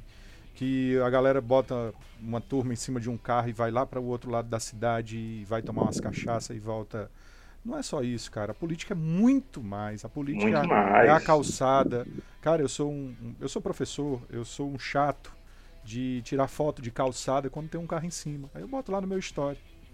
Porque para mim, tô, tô fora de forma esses dias porque parei de correr, machuquei meu joelho, não tô mais correndo, mas para mim ainda a minha mobilidade ainda permite eu ir no meio da rua para atravessar. Mas eu tenho uma mãe de mais de 70 anos de idade que ela também ainda gosta de dar a volta dela e ela não consegue passar naquele local onde tem um carro, uhum. sabe? E isso é política. Demais. E, e, o lixo no meio da rua é política. E Tudo. o transporte que não chegou no horário é política. Né? Então, se a gente torna essa turma somente alienada, pensando ali em. Não sei como é que se usa a expressão de quem perde a política, mas aqui no Pacti fala-se em peba, né? O cara que é peba, que não votou no candidato que ganhou, que não venceu a eleição, ele continua sendo um munícipe e ele vai ser representado por aquele cara que ganhou. Ponto. Total. Não é verdade? Politize, assim, cara. politize essa turma assim, porque é fundamental. É, e assim, tem os, Assim, eu, tô, eu tô bem cansado, assim. Mas assim, pelo motivo que você falou, assim, do, da proposta do podcast, eu, por isso que eu não hesitei quando eu aceitei, né? Aceitei de cara. Até o Raul tinha falado também já, ele tinha falado, tinha passado meu contato. E assim, eu, eu aceitei porque eu tô cansado. Eu tô muito cansado. E eu acho que essas ferramentas que você inclusive está propiciando agora são ferramentas que dão a gente uma energia, né? Para ver que a coisa tá andando, né? Porque quando propostas como essas acontecem, é porque as coisas estão andando. E não é porque não estão andando perto de você que elas não estão andando, elas estão andando. E eu tô cansado no sentido assim, porque ser vereador é um desafio no interior, porque a, a, proposta do vereador do interior, né, da maioria deles, ainda é aquela coisa da, do papel da energia, do papel da água, do cimento. Remédio. Então, assim, eu peguei, um, um, um eu peguei uma caderneta e comecei, no mês passado, a anotar tudo que me pediam. Tudo, tudo, tudo, tudo, tudo. Deu cento, 120 e poucos pedidos. É, sendo que eu não me elegi com essa plataforma, só para você ter ideia. Mas mesmo assim, teve 120 e poucos pedidos de pessoas diversas, né? A maioria não eram eleitores meus, o que eu achei muito bom, porque me deu a, a maioria, teve uma parcela, claro, sempre tem, mas a maioria me fez entender, poxa, os meus eleitores, eles estão entendendo a minha proposta. É, e eu anotei todos os pedidos para ter ideia de quantos eram, deu 120 e poucos, né? Os que eu anotei, fora os que eu não anotei, né? Rede social, pode ajudar minha irmã nisso, pode me dar isso aqui e tal. E aí eu, eu, a gente fica porque dizer não é cansativo. E eu sou conhecido aqui, eu sou conhecido o cara que diz não para todo mundo. Nesse sentido, assim, né? Os meus companheiros ficam até tirando onda com a minha cara, dizendo assim, ah, gosta é miserável demais, gosta é não sei o que e tal. E aí eu digo, não, nesse sentido aí eu sou mesmo. Eu sou mesmo. É, eu não ganhei para isso. Aí quando a pessoa me pede, eu não digo, não, tô não, não sei o quê. Também não é assim, né? Eu. Argumenta, né? Né, eu digo assim, é, poxa, a gente está com, começa dizendo, né, a gente está com uma proposta agora muito bacana de estar tá fiscalizando se a iluminação pública está assim, assim, assim. A gente está com uma proposta também de estar tá verificando se na, na, na, nos bairros está é, tá, tá tendo muito, muito problema com calçamento. A gente está querendo saber agora, estamos verificando também se a galera está conseguindo acesso ao CRAS, porque agora estão ajeitando as cestas básicas na pandemia e tal. E aí no final eu digo, é, e aí se tiver alguma coisa que eu possa fazer nesse sentido aí, porque dessa forma que você está pedindo, no momento a gente não, eu digo a gente, né, a gente não está tendo como ajudar, não sei o que e tal, é, mas se tiver de alguma outra forma, eu faço de tudo para a pessoa não ficar magoada nessa sentido. Nem sempre é possível, mas algumas compreendem. Teve uma vez que eu estava, duas vezes já, cara, duas vezes. Vi uma vez que eu estava num, num quiosque aqui no, no num local que a gente chama quiosques, no plural, porque são vários, né? Eu tava comendo uma pizza com os meus amigos, já era tipo 11 e pouco da noite. Aí parou uma galera e a, a menina chegou perto de mim e disse assim, ei, vamos pedir uma pizza ali pra tu pagar. Aí eu disse assim, eu olhei e eu, é, já, assim, eu fiquei inconformado, eu tava com meus amigos, um, tomando minha cerveja, comendo uma pizza e nem combina, né, pizza com cerveja. Não, combina combinações, né? Combina tu gosta também? Eu gosto. Não, cerveja combina com tudo. Tomador de cerveja. Aí, é, aí eu você fez, olhando assim, eu fiquei sem ação, né? Sem ação, fiquei assustado, assim. Foi a primeira vez que aconteceu, eu não ganhado. Aí ela andava com uma, uma pessoa que tinha voltado e me disse assim, não, ele não vai pagar nada para você, não. Aí eu, é verdade, eu não, não, vou pagar isso não. Não vou pagar o que você pediu, não. O que você pediu, você vai pagar. Aí ela, não, você vai ter que pagar. Você não é vereador, você vai ter que pagar. Eu disse assim, não, não vou pagar. Bem tranquilo, não, não vou pagar. Ela, você vai, pai, começou a fazer um escândalo, um escândalo assim, olha, não sei o que, não sei o que. Aí chamou e falou, ó, oh, fulana, você votou nele, não sei o que, ele não quer pagar uma coisa pra você. E aí, aí a fulana tá na, na, na moto disse assim, eu não votei nele para pagar pizza para ninguém, nem para você, nem para mim, né? Aí eu, eu comecei a me animar nesse sentido. As pessoas estão, quem votou em mim está entendendo a minha proposta. E agora a minha luta é para que as outras pessoas também entendam a proposta. E assim, não foi a primeira, não vai ser a última, teve outras situações também, mas a minha luta, que é cansativa, maior, assim, o que me cansa mais não é eu fiscalizar tal coisa, não é eu fazer a leitura do PPA, não é eu criar uma lei, não é nada disso. Me cansa mais é esse trabalho diário de, de negar essas coisas, né? de, de fazer esse trabalho de conscientização política que as pessoas muitas vezes não entendem. Algumas sim, outras não, demora, não é processo, não sei nem se eu vou ver o resultado disso. É uma coisa que eu estou ajudando a construir para o futuro, né? É, é tá são várias né, pecinhas né, encaixando, né? E tem uma coisa que está entranhada. Ela sai. Essa é moça cultural, não, essa coisa a da pizza não, mas a, a do papel da energia, de repente ela vai lá naquele outro vereador de não sei quantos mandatos e vai lá e de repente o cara paga e diz que tem que fazer assim, né? Acredita a função de vereador a isso, a ajudar é. dessa forma. E não faz porcaria nenhuma é, de, da fiscalização não, que deveria ser mas, feita. Mas ao mesmo tempo tem as partes boas, né? Que tipo, a, a mãezinha lá que tá com a carga horária reduzida, é, é, estava assistindo a sessão da Câmara o tempo todo e foi lá onde eu estava e disse assim, eu não votei em você. Eu quero te agradecer, você me representou, você isso, aquilo, isso, aquilo. Aí eu, puxa vida, que maravilha, que coisa sensacional. Eu, eu ganhei, ganhei um mês ali, sabe? Assim, tem, tem situações boas e tem situações que são desconfortáveis, né? A gente vai tentando driblar. É um, é um, existe um desgaste, cara, na política, né? É inegável isso. A, a, a história comprova isso. Corrupção. É, é, eu fiz um vídeo que eu não sei se tu. Não sei se tu viu um vídeo que eu fiz que era quanto vale o seu voto. Sim, sim, vi. Que foi na campanha. Tu viu? Pois é, eu falava mais ou menos isso, que as pessoas estão tão saturadas, tão cansadas do mesmo modelo, modelo histórico, coronelista, estrutural, racista, é, oligárquico, é, olig, to, totalmente oligárquico, porque isso aí é o nosso grande desafio superar as oligarquias, é, que elas estão acostumadas com a ausência desses entes políticos, e quando chegam esses períodos, ou sempre que elas têm oportunidade, elas tentam sanar essa ausência de alguma forma. E a forma é pedindo, né, Deus? Eu te coloquei lá, tem que suprir agora isso aqui, isso aqui, meu voto vale. As pessoas, as pessoas reconhecem que o voto delas vale, mas quando elas não veem a coisa acontecer na prática, elas vão cobrar aquele valor. Então, assim, não, meu voto vale, eu saio da minha casa, pego fila, vou votar, não sei o quê. Uma coisa que eu podia ficar em casa, pago, vou pagar um real depois de multa. Então, para que, é que eu vou votar, entendeu? Então, elas reconhecem que o voto delas tem valor. Só que elas, às vezes, não entendem que vale muito mais do que aquele saco de cimento, do que aquele milheiro de tijolo e tal. E, e, é meio que isso, assim, quanto vale o seu voto? A, a, reflexão tem que ser em cima disso. Será que vale só isso? Né? Meio que nesse sentido. Fraciona isso em quatro anos, fraciona, fraciona isso nos meses de uma legislação, de uma é. legislatura, né? Vale muito um voto, se o brasileiro aprender a votar, nossa democracia é jovem, a gente está passando ainda por um processo de aprendizado.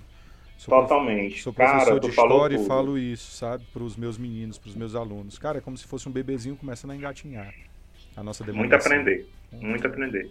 E toda democracia muito jovem, ela praticamente, instantaneamente, ela é fragilizada. Né? Erro e acerto, erro e acerto, erro e acerto. Erro e acerto o tempo todo. E aí tu falou das oligarquias e, cara, enquanto a gente não eliminar minimamente, não tem como eliminar minimamente, né? Ou elimina ou não elimina. É, eliminar... A gente não vai para frente, né? Porque, tipo assim, é, é, o que é que essas, essas oligarquias fazem? Elas tentam criar, na, elas, elas, criam uma atmosfera no município, naquela região, naquela localidade, naquele bairro, seja lá onde for, uma atmosfera de gratidão eterna, de favores que você nunca vai conseguir pagar. Então, assim, é, pessoas que mexem com o seu mais profundo íntimo, com a sua saúde, com a sua família, elas te deixam ter acesso a um pouquinho do que tem direito, que é muito mais do que aquilo, para te provocar um sentimento de que, assim, eu te devo a minha vida, eu te devo o meu emprego, eu te devo isso e aquilo, e é uma coisa que nunca se paga, puta que pariu. Nunca se paga, nunca se paga esses favor e aí se cria essa atmosfera de gratidão, e aí essas oligarquias querem isso, te dar pouquinho, nunca te dão pleno. Elas te dão um pouquinho, e vai, vai, vai, vai, vai. E aí, de repente, elas estão há 20, 30, 40 anos no poder, né? 40 anos no poder, fazendo o quê, meu Deus? Dando migalha pro povo, fazendo o povo pensar que são santos e salvadores, né? Me poupe. A hora que você elogiou aí o trabalho do prefeito, né? Em algumas coisas, né? O fato de ele pag pagar o salário em dias foi digno de, uma, de um aplauso seu, já que a gestão anterior atrasava três, quatro meses. Mas é a, obrigação, é a obrigação de quem fazer o pagamento em dias, né? Se não for dele, é de quem? Eu né? vou dizer pro, pro Caixa, não sei qual é, o Bradesco aí, que funciona. Ô Bradesco, muito obrigado por me dar o dinheiro. Não, cara. O dinheiro que é meu. O dinheiro que é meu, que eu suei a minha. No sol Agora da Itapiúna, né? Mas eu Agora entendo, veja, eu entendo. em um processo de discussão com qualquer pessoa deles, qual é o argumento? É esse. O cara paga em dias, meu irmão. O cara é o melhor Puta cara que, que já teve. É. Prefeito bom desse, paga em dias. Aí vem, e não é, não é pra pagar, não? é favor? meu irmão, é, é, favor. Não existe, cara. Então é assim, a gente tá nesse processo de engatinhar ainda. Vai ser não. muito erro e acerto. Não sei como é, como é que vai ficar nessa questão geracional. Eu sou meio desesperançoso em muitos aspectos. Eu sou tão veja. esperançoso. Que bom, cara. Que bom e que bom que existam perfis, perfis como o seu, sabe? De verdade. Eu sou muito esperançoso, cara, assim, na nova na new generation, na nova eu não geração, vou, sabe? Eu não vou porque não é essa a proposta, eu não vou manifestar aqui as minhas as minhas particularidades, mas se um dia você me chamar para bater um papo com você, você sendo um anfitrião, eu posso falar sobre um monte de coisas, sabe? De, de, de, de onde se perde a esperança Quem sabe uhum. um dia, ou numa roda de cerveja com pizza, a gente pode bater um papo sobre isso. Né? Uh, Washington, essa tua relação com as redes sociais é fundamental para essa tua proposta de trabalho, né, cara?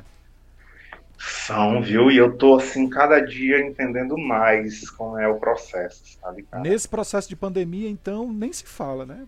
Porque... Foi a minha, a minha campanha. Minha campanha foi a rede social. 80%. Não, 80% não, 70%. 70%. Assim, eu tive um alcance, assim, sensacional, assim, tipo, se você for olhar mais para trás, muita coisa eu arquivei já, porque tinha assim, muitas publicações, e aí acabava que quando você ia procurar informação, eu mesmo, quando ia procurar, me perdia. Aí tem umas que estão só a partir de vídeo, mas tipo assim, é, é, eu fiz vídeo com, com qualidade assim de, de, eu fico olhando e assim, meu Deus, é eu aqui, foi eu, foi eu e, e essa galera aqui, esse bando de menino, é que o pessoal chama a gente de um bando de menino, né? bando de dois. Foi a gente que fez isso, eu fico, o que é que tá acontecendo? E aí as redes sociais foram um boom e eu ainda uso muito. É, é, Infelizmente, eu dei uma caída no sentido de qualidade, mas não de movimento, porque é cansativo você manter sem equipe, porque as nossas cidades aqui, o vereador é o vereador, é ele e ele. Assim, ninguém, o assessor é ele, se for advogado é, é ele também, né? Tudo é ele, você não tem um, um nada, né? Enfim, é, é, e é muito difícil trabalhar dessa forma e você não consegue manter 100 voluntários o tempo todo, durante quatro anos, do seu lado, trabalhando de graça o tempo todo. Primeiro, porque isso é injusto. Segundo, porque é violento. Terceiro, porque não dá, simplesmente não dá. Então, assim, a qualidade de rede social da campanha, hoje, eu não tenho, assim, mas eu tenho uma qualidade de conteúdo, eu tento postar com certa frequência, é, na maioria das vezes eu sou meu próprio designer, eu sou o meu próprio editor, eu que edito tal coisa e tal. Então, assim, por isso que peca na qualidade às vezes, porque eu sou meio que faço tudo. É, Mas aí tem, eu chamo. Tem que ler o PPA. Tenho que ler o PPA e achar os erros desse povo, né? E aí, às vezes, eu chamo os universitários, obviamente, né? Ó, amigo, que é, tem, tem vários, né? Não vou nem citar, que é pra não esquecer de ninguém. Amigo, tô precisando disso aqui, tu me ajuda? Ele, não, ajuda, tal, tal. Às vezes, não, amigo, te dar isso aqui e tal, tu pode vir aqui me ajudar, aí eles vêm. Faz um ciclo, mas, vai revezando aí o amigo. É, não, é, eu faço isso, eu faço isso, mas enfim. Mas as redes sociais foram e são assim uma, a minha grande ferramenta mesmo. Inclusive de, de, proposta de politização também, tu tem essa ideia assim de um uso, sei lá, inclusive de um canal como esses de que antigamente a gente precisava de uma rádio, né, de uma estrutura de rádio para uhum. falar com a população. E hoje você pode fazer uma live também e de repente você tem um público, né? Quase 7, quase 7 mil seguidores você tem aí no Instagram, falando só do Instagram, né? É, quase 7 mil. Segunda-feira eu participei de uma live sobre juventude, política e conselhos municipais, né? E aí, pelo menos uma vez por semana eu participo de alguma live. Eu faço uns cards informativos mesclando é, figuras, artistas, cantores, seja lá o que for, associando eles à política. Então, já usei a Juliette lá no BBB, foi um sucesso a publicação. Muitos compartilhamentos, é, dizendo é, é, é, o quadro Frases de Fulano, né? Frases da Juliette para falar sobre política. Eu usei Anitta, frases da Anitta para falar de política, frases do Lázaro Ramos para falar de política. E aí eu tento sempre trazer esse, essa coisa mais acessível, essas figuras mais é, é, midiáticas, né? conhecidas, né? midiáticas, para fazer as pessoas verem política. E aí eu tenho vários quadrozinhos que eu vou tentando.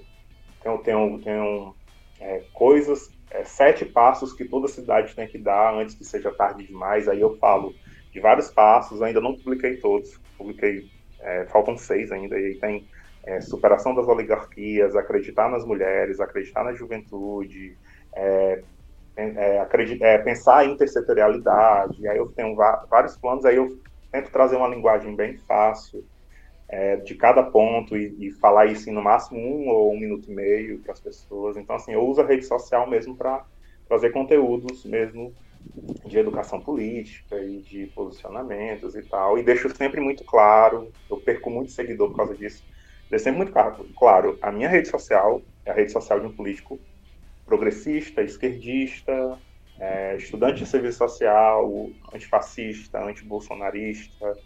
Então, assim, se você é uma pessoa que apoia o Bolsonaro e que consegue dialogar comigo, lá, ok. Mas se você é aquela pessoa que não consegue, vai ser um. Eu, eu posto muito em relação a isso.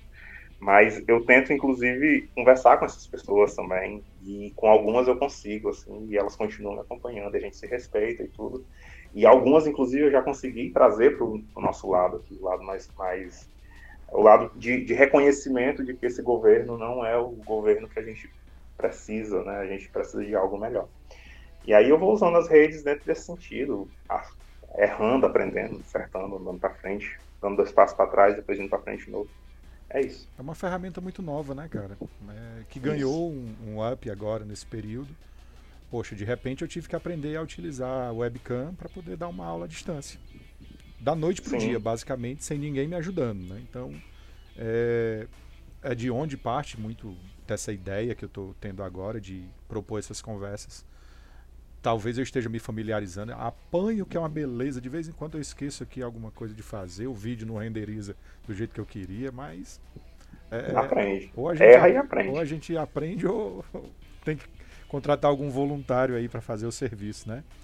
É. Me, me, diz assim, é, é, teve, a gente já está com uma hora e meia, já vou te liberar, sei aí das suas. Não, tranquilo. Reservei para você, olha. Ou oh, coisa boa, valeu. É. Você, você, destaca sempre essa coisa oligárquica. É, é, essa turma que está agora na gestão, na prefeitura atual, já tem algum parentesco para trás ou foram esses dois mandatos? Teve alguma coisa assim? Uhum. É só uma curiosidade.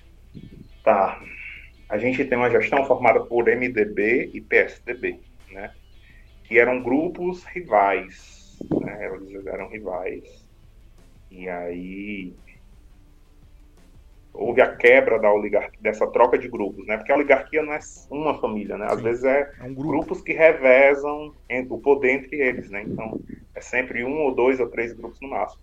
Em 2012 teve uma quebra, teve um, um, uma pessoa que que foi uma quebra e não foi uma quebra. Ele era de um grupo opositor e tal, revezou o poder, mas em tal momento ele aparteou de todas essas oligarquias, todos botou tudo para correr e ficou e criou um novo governo nesse sentido. Então ele meio que foi o aparteamento dessas oligarquias. Ele entrou lá com apoio dessa classe oligárquica, ele entrou lá com esse apoio, porém logo no primeiro, no segundo mês ele já ó, pá, cortou e saiu, foi fora. Então em um determinado momento depois desses quatro anos de mandato desse homem, desse prefeito, que era o Baucha, ele perdeu a eleição porque fez um mandato muito ruim, um mandato muito ruim, assim, nesse sentido, atrasou todo mundo e teve vários erros e coisas assim inadmissíveis, é, rifou muitos cargos e assim uma, uma administração muito é, é, com muitos muitos problemas, né? Como a maioria. E aí, em seguida, os outros grupos, e ele, mas ele venceu com a maioria, assim, assim, inegável. Ele, ele venceu da chapa. A chapa era feita pelo, inclusive, pelo atual prefeito de Aracoiaba. Ele era o candidato a vice aqui na época. Ele é daqui, né? O Thiago Campeiro. A família dele é daqui. O vô dele foi o primeiro prefeito de Itapiúna. E aí, para você ver como o maciço ele não está tão desassociado. Aí é, ele ganhou e tal. Quando foi em 2016, na campanha, todas as oligarquias, essas duas oligarquias, que, que, uma que ganhou com ele e outra que perdeu para ele, se juntou, se juntou para derrotá-lo e derrotaram. Que aí entrou esse atual prefeito. Eu estou te contextualizando para uhum. te dizer que esses dois grupos hoje, eles que alternavam o poder. Mas hoje eles estão juntos por diversos motivos. E aí eles estão na cidade há muito tempo. Uma é uma família de médicos, eles não sei de que cidade eles são originários, eles não são daqui. Assim, eles não, não são daqui, eles não são nativos, né? Uhum. Eles são de outra cidade, mas estão aqui há muito tempo. É praticamente assim, se tornaram itapiunenses é, no decorrer do tempo. Fizeram várias gestões, muitas gestões, família de médicos hoje. E hoje o vice-prefeito, o vice-prefeito é o filho de um desses ex-prefeitos, né? Porque é, é, o grupo deles é um, dois, três, três ex-prefeitos, né? Sendo dois médicos da mesma família e outro um ex-prefeito que colocou esse, enfim. E aí o atual prefeito foi uma indicação desse outro grupo político, né? O vice é uma indicação do grupo de médicos e o outro é de um outro, um outro cara que é ex-prefeito, indicou o atual prefeito que é do Maranhão e que tem e que mora e morava em, em Maracanaú, se eu não me engano, e que tinha uma fazenda aqui na divisa com Quixadá. A fazenda dele nem é Itapiúna, é Quixadá já. E aí, na, dizem que foi assim, né? Na conversa, não, eu tenho um cara que é, tem dinheiro, ele é gente boa e tal, tal, tá fazendo aqui, a vizinha aqui, vamos colocar ele, candidato a prefeito, figura boa e tal, tal. E ele já tinha sido secretário do Vauch, uma época também, por alguns meses, e trouxeram esse cara que virou o prefeito de Itapiúna, e aí que é a representação dessas duas oligarquias, né, desses grupos políticos que ficam revezando o poder. E eles têm esse sentimento, principalmente esses médicos, né, eles têm esse sentimento de gratidão e tal. São pessoas assim, um deles, é, um deles fez uma gestão assim referência em saúde pública na época. Na época os desafios eram desnutrição, os desafios eram é, doenças que hoje tem vacina para todas elas, e ele fez uma senhora uma senhora gestão, né? Mas hoje as pessoas ainda têm sentimento de gratidão pela desnutrição que ele combateu lá e tal, tal. Então, assim, é, é, coisas nesse sentido. Atenda em casa, né? A população. Ah, médico bom só tem fulano, né? Tem esse sentimento. Então, essas oligarquias, elas tomam de conta de Itapiúna. E é um desafio lutar contra, né? Lutar contra... Ó, pra você ter ideia, como é tudo treinado. A minha irmã, um deles é padrinho da minha irmã. Você ter ideia. É, enfim, é tudo muito entranhado, tudo muito junto. E ter consciência e entender essa, essa dimensão é um desafio para a gente que nasceu e se criou nisso, mas a gente consegue, né, de certa forma, fugir dessa realidade, mas é um desafio para a população também, entender? Então, assim, é um processo. É um processo, um processo delicado. Gratidão, obviamente, né? É, bons uhum. trabalhos, mas respeito, respeito e, e, mas são transitórios, né? Não pode se imaginar Sim. isso de uma eternidade, né? É muito do que acontece na política. Cara, já dá para ter uma boa noção aqui de quem é você, mas diga aí quem são as pessoas que te inspiram, assim, nesse contexto político também e social. Quem são essas pessoas, assim, que você diz, rapaz, essa pessoa aqui, quando eu vi, me encantei, quis ser parecido, quis ser igual. Quem são as hum. pessoas que te inspiram aí nesse contexto político? na tua breve vida aí de vinte e poucos anos? Cara, assim, é, eu, eu, eu tenho muitas referências que se conservam durante o tempo, tem outras que vão mudando, isso é muito claro, muito lógico. Que bom, né, também que a gente muda de referências. É, enfim, inclusive sou uma pessoa que já votei errado. Opa. É, a gente tem esse processo, né? E aí eu, eu tenho referências que eu conservo e referências que eu vou trocando, referências atuais, referências antigas. Agora, assim, eu, eu, eu me inspirei muito durante muito tempo e ainda me inspiro muito em uma mulher aqui de Itapiúna, que é a Ângela. Ela foi candidata a prefeita em 2008, muito nesse sentido assim, sozinha, sozinha no sentido assim, sem padrinhos políticos. E ela foi candidata pelo PT na época, uma revolução a campanha dela, assim, tudo foi uma revolução porque era uma, uma, proposta. Acho que a gente não estava preparado na época, nem sei se hoje estamos. Mas era uma proposta assim diferente, tal, tal. Ela subia no palanque, cara, e dizia assim: Você que está trabalhando, você que está trabalhando, não tenha medo de votar na gente. Nós não vamos botar você para fora. Se você estiver desempenhando o seu serviço bem, você vai ser mantido. Independente do, de como você vai votar, eu quero você trabalhando. A gente quer ver, a gente precisa de todo mundo para fazer isso. A prefeitura não cabe todo mundo, a gente precisa buscar outras alternativas, né? Ela tinha um, um papo meio assim, sabe, progressista mesmo, em cima de um palanque. Aí tirou 500 votos e tal, tirou o quarto lugar nas eleições e tudo. E é uma referência de professora, de, de política, apesar do breve, da breve trajetória política, assim foi presidente de organização social aqui. Eu me inspirei, me inspirei, me inspiro muito nela. Inclusive, os filhos dela hoje são da, da nossa associação, né? Então, é, nem sei se ela sabe isso, não sei se eu já cheguei a dizer isso. É, me inspiro muito no, nesse, no Tony também, que eu já falei, né? Que é aqui de Itapiúna.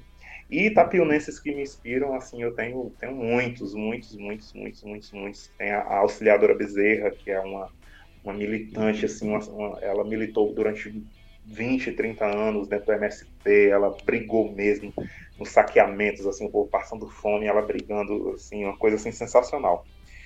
E tenho muitos, muitos, muitos, muitos que eu tenho até medo de começar a citar e esquecer, mas enfim.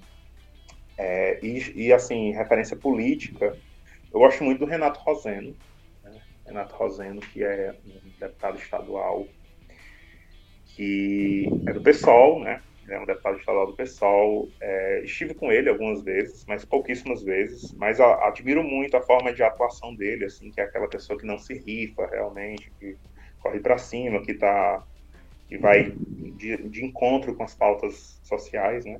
Corajoso, Gosto muito, né? não, altamente corajoso, assim, não se rende mesmo, né? Não se rende.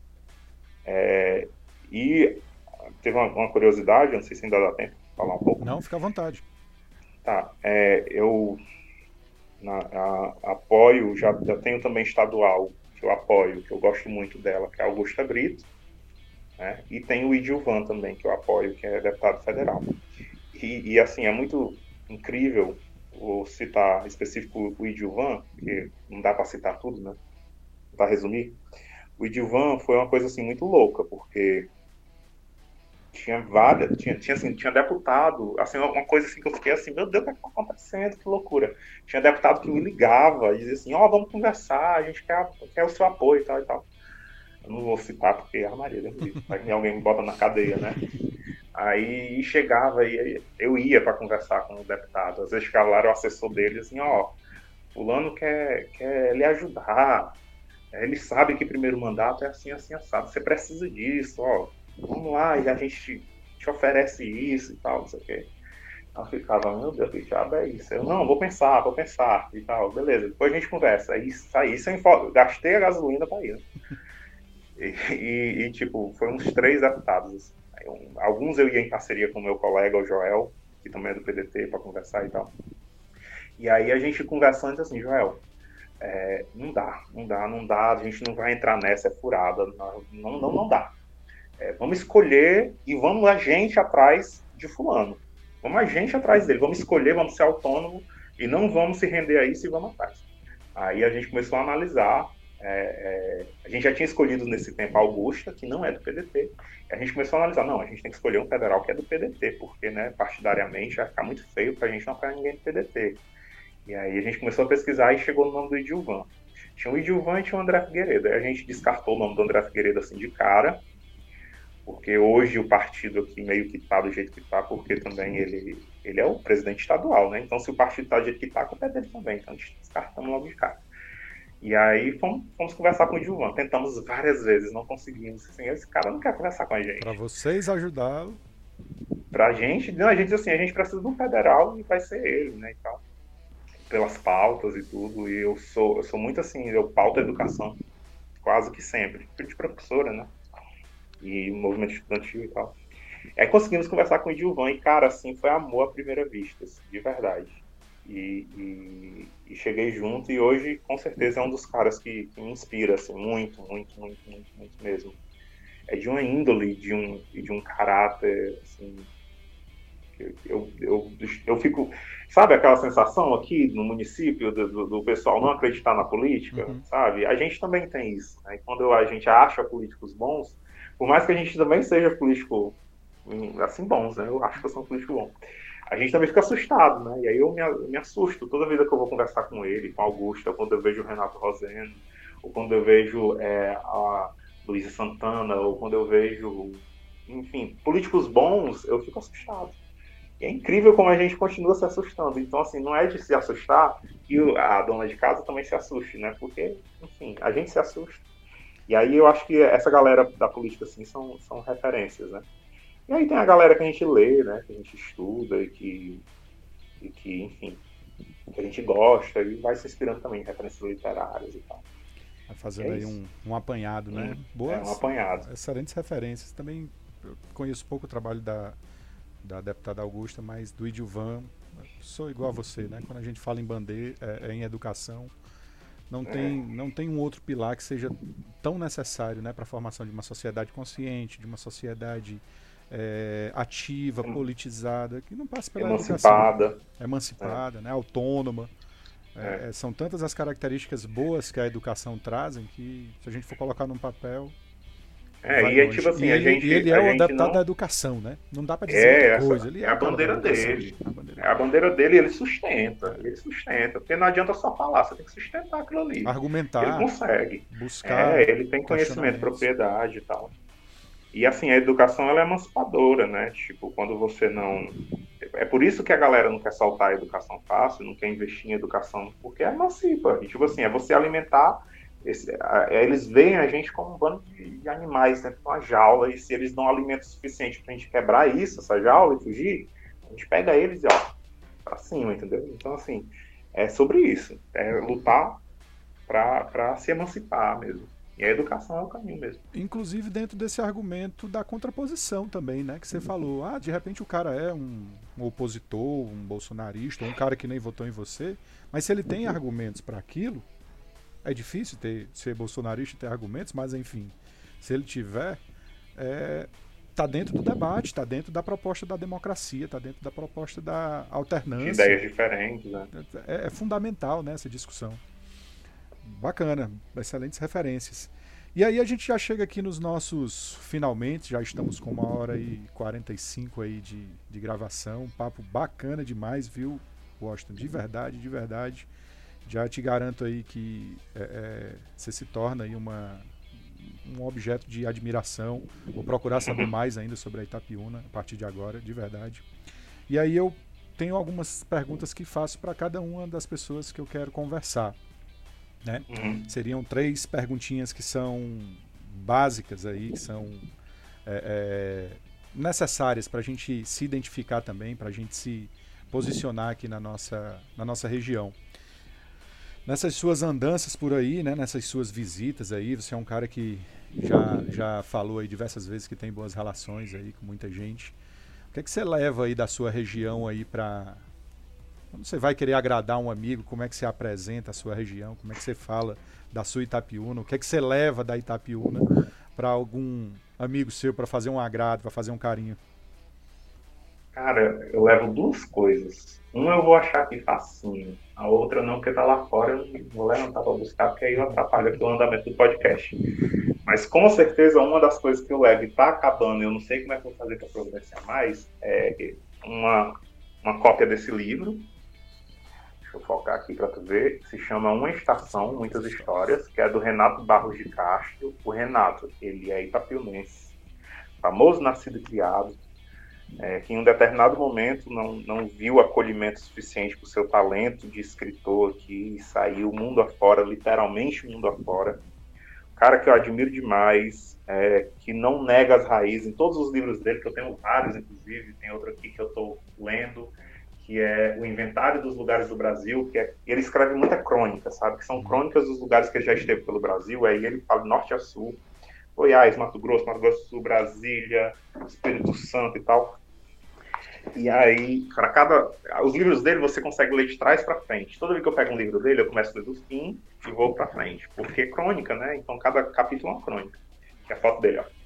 E aí ele fala, Itapiunense, né? Repete o nome dele aí, por favor, que eu só anotei o nome do Renato, livro. Renato Barros de Castro. Beleza. Né?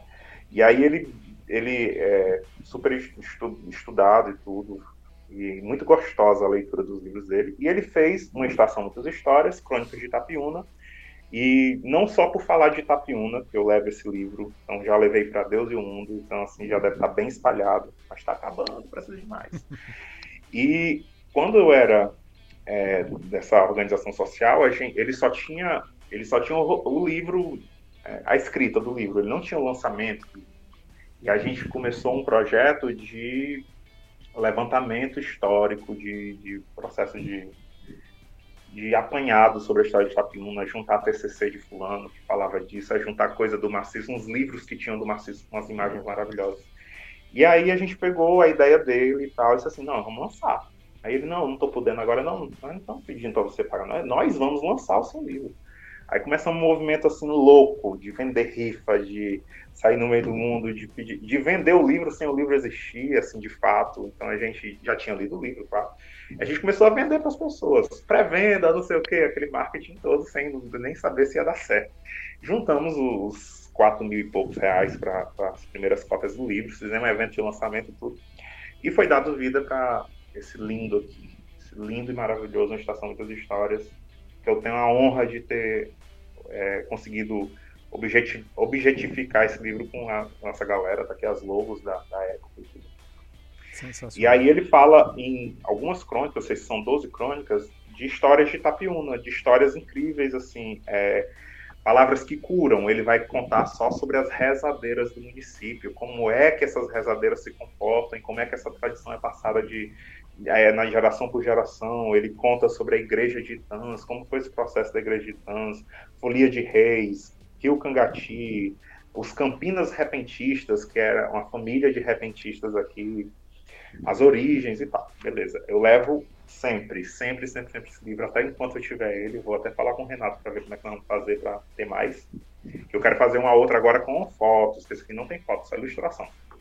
E outra coisa que eu levo é um cristal, né, para representar a nossa terra das a cidade das terras, não, a terra das cidades sempre a terra das pedras sempre preciosas. Agora eu me enganchei mesmo. Aí eu levo um quartzo rosa, eu levo uma turmalina negra, são coisas que a gente encontra assim, vai dar uma voltinha, encontra no meio da rua, apanha, chega em casa, dá uma limpadinha e leva de presente. Que legal. Eu sempre Boas. levo essas duas coisinhas. Boas referências, tremendas referências. Tem alguma outra cidade do maciço aí que você se encanta? Caso não vivesse em Itapiúna, onde é que você moraria aí? Entre as 13 cidades do maciço, tirando a sua Itapiúna do coração? Assim, a minha maior relação hoje de cidade fora de Itapiúna, hoje é com Quixadá. Itapiúna ela tem essa relação com Quixadá que é muito poderosa. Cabe até mais, ser mais aproveitado tudo. Até porque eu sou efetivo lá e tal. Minha irmã mora lá também, se mudou para lá e tudo. E, enfim, a minha relação fora de Itapiúna é Quixadá. Mas se eu pudesse escolher outra cidade para ter essa relação e para morar e enfim, eu acho que tem uma cidade que eu, que eu, eu, eu, ainda quero muito consumir essa cidade, né? Viver essa cidade. E eu acho que eu vou conseguir, em algum momento, vou conseguir fazer um mestrado por lá, não sei, que é, um, que é Redenção. Né? Eu tenho, assim, um fascínio por Redenção e, e uma frustração por não ter conseguido vivê-la ainda. Né? E tenho cidades que, assim, eu quero muito conhecer, porque eu sou muito decepcionado comigo mesmo de não conhecer ainda. Calcara, Barreira, né, que são cidades do maciço que estão ainda mais isoladas que Itapiúna, né? Todas as outras eu já conheço. Mas é isso, é isso. Acho que Redenção é o Redenção é o boom do maciço aí daqui para frente, talvez. Acho que a gente tem que voltar os olhos muito aí para Redenção. Não tenho dúvidas, né? Um lugar que tem é um berço universitário hoje em dia, tem uma universidade federal, cara. Sempre que posso enfatizo isso. Tô, é. na geração do finalzinho dos anos 70, né? Então a, a, universidade era uma coisa tão distante, meu irmão. Tão, tão longe, né? Tão, tão dependiosa. Então era Fortaleza nas duas públicas, Federal e US. E o uniforme não passava nem pela cabeça, porque ninguém tinha grana, né? Saindo de interior e tal. Então isso é. fez com que a minha geração demorasse muito a uma graduação, né? Não existia a cultura do, do ensino. Hoje eu falo para os meus meninos de primeiro ano do ensino médio que tem uma universidade federal a 30 quilômetros daquela escola que eles estão naquele momento. Que dá para ir é de bicicleta. Isso, né? Que dá para ir de bicicleta, porque eu já fui algumas vezes. A volta não é boa, mas a ida dá de boa, dá tranquilo. Né? Dorme lá e volta outro dia. Opa, meu irmão, se pendura ali no. Se o, se o lance é estudar, se pendura na traseira de um caminhão e sobe. Se arrisca. Ah, tem um fato também, assim, que eu eu, falo muito, é isso aí é, é debate. Todo canto que eu vou, acho que se você pegar os cantos que é para tem a referência meio desse assunto assim, todos eu falo isso. Que eu, eu quero muito assim lutar ainda por uma maior conexão entre Itapiúna e Capistrano, principalmente, e Aratuba. Cara, é muito louco imaginar que Capistrano fica cinco minutos daqui e a gente é tão aparteado, sabe? Eu acho assim isso muito. Apesar de ter pessoas que vivem e morrem lá, que são de Itapiúna e estão em Capistrano, e pessoas de Capistano que vivem e morrem aqui, tipo a minha cunhada de Capistano. E eu fico muito assim, louco, pé da vida, porque a gente não tem relações políticas fortalecidas, relações comerciais, relações. A gente divide comunidades que metade da comunidade é aqui, metade é lá, e a mesma coisa com Aratuba, a gente não consegue ter uma comunhão política, econômica, comercial, administrativa e tal, tal coisa, tá, sabe? Uhum. E eu fico muito louco com isso, mas assim, são, eu queria muito também ser muito mais próximo de Aratuba, mais do que eu já sou, e Capistrano. Eu sou mais próximo de Aratuba que Capistrano, muito louco isso. Sendo Aratuba mais distante do que Capistrano, né? É, pra você ver. É uma, é uma relação mesmo, né? Mas é. eu acho que a gente precisa integrar o maciço, sabe? Total. É, eu, eu tive uma vez uma aula de campo no Cariri. A gente pegou aqui uma turma de alunos que tinha vencido um projeto e a premiação do projeto era essa aula de campo no Cariri. Ficamos no Crato, e aí fomos em Juazeiro e fomos nas diversas cidadezinhas menores né, ali do Cariri. cara, eles, eles, eles são a região do Cariri. Ainda tem uma parte que pega pro Pernambuco também, né? Obviamente, mas a gente. Até fomos em Exu, que é no Cariri Pernambucano, no Museu do, do, do Gonzagão. Mas eles têm uma característica de pertencimento. Então tem o, o Museu Orgânico em Santana do Cariri, tem a exploração de pedra na cidade do lado. Quando você vai como um turista, que era o nosso caso naquele dia, né? Tinha um cara lá que fazia um acompanhamento pra, com a gente. Ele dizia: ah, an antes do almoço a gente vai em Canto Fulano de Tal, depois a gente toma um café já no destino da outra cidade. E, poxa, a gente não tem isso aqui. Eu tenho certeza absoluta, tenho certeza absoluta, que tem gente da Itapiúna que nunca subiu a serra. Que tem gente do Baturité que nunca foi na Palmácia sabe? Nunca. É, aí você diz assim, ah, o cara e a barreira que são mais isoladas, mas imagina a Palmácia aqui, que é um dos portões de entrada, mas é a última para esse é a lado última, mais longe, né? Mais distante, é, é, mas só tá a 25 km de Pacuti. Então dá para você, sei lá, num tour de um dia você visitar o Maciço Alto sem muitos problemas, né? Sobe pelo E você e você pensar também de lá para cá, tipo assim, o pessoal da Serra também que nunca foi. Não, sem dúvida. É assim, é um absurdo. Eu acho assim um absurdo. Assim, totalmente um absurdo. 13 municípios que precisam, eu enxergo, porque tem um potencial muito grande. Somos uma região pobre, somos uma região empobrecida, somos uma região que tem um potencial. Um potencial que a gente pode enxergar numa parte, sei lá, agricultura, sei lá, comércio, como é o caso do Baturité, turismo, em outros aspectos, esporte, cara. Esporte, a gente conta nos dedos Universidade. de uma mão. Universidade, né? A, a questão universitária, falando na questão de renda, né? A gente não enxerga, a gente não conta nos dedos, sei lá, atletas profissionais que saíram daqui, que vivem única e exclusivamente do esporte. Né? E esses caras precisam ser referência, essas pessoas precisam. E não são, né? E não são. Assim, não, não, não, não, é, não, são, não estão sendo memorados. Né? Perfeitamente. Não está tendo memória para eles. É, é e, e, artistas, escritores. Artistas, e... agricultura familiar. Poxa, a gente foi lá numa, numa mulherzinha das rendas, lá também em Santana do Cariri, a mulherzinha fazendo aquelas rendas de bio. E eu sei que tem isso aqui na região. Pode, pode, não ter numa cidade, mas tem na outra. Então, transformar esse turismo, transformar essa visitação, esse consumo interno. Né? Tem muita coisa ainda para se consumir aqui na região. E tem que, tem que evoluir politicamente falando para ter representantes que queiram essa emancipação. Porque a gente está falando de emancipação, emancipação econômica, emancipação cultural, as pessoas entenderem que elas não estão isoladas, que aquela cidade ela não está sozinha, que tem galera do lado que está vivendo em contextos semelhantes a galera tem que, tem que entender que tem gente que não quer que a gente ande para frente. Sem né? dúvida, sem dúvida nenhuma. Consumir, cara, consumir isso aqui é fundamental. Uma cultura, uma cultura alimentar de um lugar, uma cultura é, esportiva de outro, uma cultura tradicional de danças, reizado. Você falou do reizado, você falou da quadrilha de um lado, dos vestidos da quadrilha por um lado negativo, mas que, poxa, tem festivais, que tenha festivais que a gente possa se conectar, né? A hora que isso tudo passar, obviamente, no que a gente está vivendo nesse momento, né? Eu acho que, que a gente tem muito ainda para fazer por essa região do maciço, é. de verdade. Muito. Me fale aí uma pessoa interessante que você acha que daria um papo legal aí dos seus conhecidos, dos seus caminhos. Uma pessoa do maciço, ou uma pessoa de Itapiúna, ou uma pessoa do Capistrano, ou uma pessoa da Aratuba. Enfim, me diga aí uma pessoa, me indique aí uma pessoa para correr atrás para a gente bater um papo. Eu já, já viu que eu falo muito, né? Cara, fale mais, fale sempre. Até para até para indicar a gente, eu tô eu, até para indicar a gente, eu tô eu tô querendo falar muito, Contextualizar, tipo assim, contextualize. Qual, é, qual é, é, o teu concurso lá no Quixadá? Não é professor não, né? Não, não, eu, eu, eu ainda sou acadêmico. É, eu, eu, tenho um contexto de, de, de, universidade assim meio conturbado. Eu comecei na arquitetura, no nono semestre eu disse assim, isso aqui não é para mim, eu vou Caramba, embora. Bicho. E aí larguei tudo para o serviço social, então recomecei de zero. Que massa. Aí estou finalizando. É...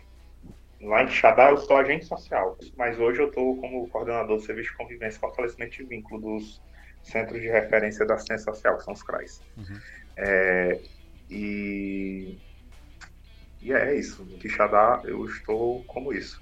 Aí você perguntou quem eu indicaria do maciço, né? Uma boa referência aí para a gente bater um papo qualquer dia desses. Pronto, uma boa referência. Eu acho, na minha opinião, é, eu não sei, assim, eu, eu, eu vou citar alguns políticos, mas aí de repente é um podcast só de vereador. Ah, né? mas aí pode mas, ser, assim, pode ser aí o, o, seu vizinho aí que você acha que daria um papo legal também, que tá valendo. É, eu tenho um, um parceiro, um parceiraço aqui, que é o, o Joel e o Elano, são dois parceiraços do PDT, são novos, assim, com um perfil, perfil novo na Câmara, é, com atuações bacanas também, com propostas diferentes, são pessoas bacanas para conversar. É, um, um, é de um distrito, outro também aqui do centro de Itapiúna.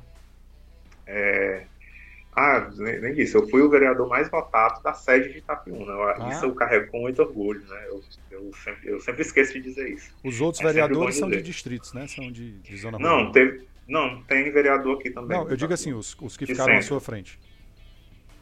É, a, o pronto, em os que ficaram na minha é, em número de votos, todos são de local de distritos, né? Todos são de distritos. É, é uma é do é de uma localidade específica, que é uma zona rural. Dois são do mesmo distrito. É, três e outra é de uma outra localidade rural. Assim, do, do centro. O vereador da rua. Da rua, o vereador da rua sou eu.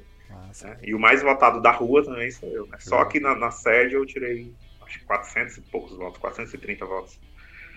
E, enfim, eles dois têm um vereador, que é o Abelardo, que ele é sindicalista, militante há muito tempo. Ele é o conhecido Abelardo do PT, ele está no PSD. Ele é aquele vereador combativo, aquele vereador que chama o prefeito de ladrão, larápia, né? Ele fala só, é uma larápia, é aquela coisa assim, cheia de história para contar, é, tem uns 50 e poucos anos. Gente boa demais. É outra pessoa que eu indicaria. Mas assim, pensando no podcast, eu acho que tem uma, duas peculiaridades que eu acho que você não pode deixar passar no podcast. Que uma é a especificidade do Vale dos Candeias em Baturité, que eu sou fascinado por eles e como eles têm essas peculiaridades assim. É, e aí tem o Eduardo, que é um cara gente boa de lá, que sempre está perto das coisas. Eu não sei se o Oliano, o Oliano foi o candidato a vereador lá do Vale dos Candeias, ele não teve êxito, mas ele conhece esse movimento lá do Vale dos Candeias. Tem muita gente boa, assim, um artesanato pulsante lá. E tem um amigo meu que eu acho que ele é de Itapiúna, mas a atuação dele não é em Itapiúna, é Aracoiaba Baturité, que ele trabalha no MAB, que é o Movimento dos Atingidos por Barragem, que é o Rugeri. E eu acho que conversar com ele sobre esse contexto do movimento social, dentro dessa atuação no Maciço Baturité, eu acho que é uma coisa muito bacana, assim, ele é um cara que eu indicaria, que eu gostaria de ver no podcast, assim, falando de movimento social. E é Nossa. jovem, mais jovem que eu, mais jovem que eu. Tem muita coisa no Maciço, assim, que eu vou tomando conhecimento que eu acho que merece mesmo, assim, espaço. Acho que a hora que vocês tiverem ainda essa, não sei se vai alimentar, né, sugerir também para o Raul, a hora que vocês tiverem essa ideia de, de se juntarem cada vez mais enquanto associação mesmo de vereadores e sei lá, é. um, um, grupo paralelo aí, um, um, como é o nome da, da é a, a, organização dos vereadores do Ceará, né? UVC. UVC. É, sei lá, criar um, um embrião aqui no maciço, eu acho que é mais uma oportunidade da gente fazer com que essas é, é, coisas aflorem, né? Que essas Sim. ideias aflorem. Meu querido, faltou falar alguma coisa? Não, não sei. Em um outro momento a gente fala mais, nunca vai faltar assunto. Nunca falta assunto. Muito bom o papo com você. E aí, para gente amarrar realmente aqui, finalizar, quais são os planos aí de futuro? Político, pessoal, quais são os planos aí do Washington? Cara. Curto, eu... médio, curto, médio e longo prazo, se der para dizer, óbvio. Não dá. Curto prazo. Curto prazo é terminar esses quatro anos assim, né? Sem grandes arranhões no sentido, assim, sem abalos, abalos no sentido de que me desestruturem, né, psicologicamente, financeiramente. Eu, eu, eu quero passar ileso nesse sentido, assim. Eu não, eu não acho que a gente veio para essa vida para sofrer. Eu acho que a gente veio nessa vida para vivê-la. E infelizmente, em alguns momentos a gente sofre. Né? E aí eu não quero também sofrer esses danos, assim, que a maioria desse pessoal que entra na política quando termina diz, ah, mais pobre do que eu entrei. Não, eu não, não quero sair rico, porque eu não entrei para isso, né?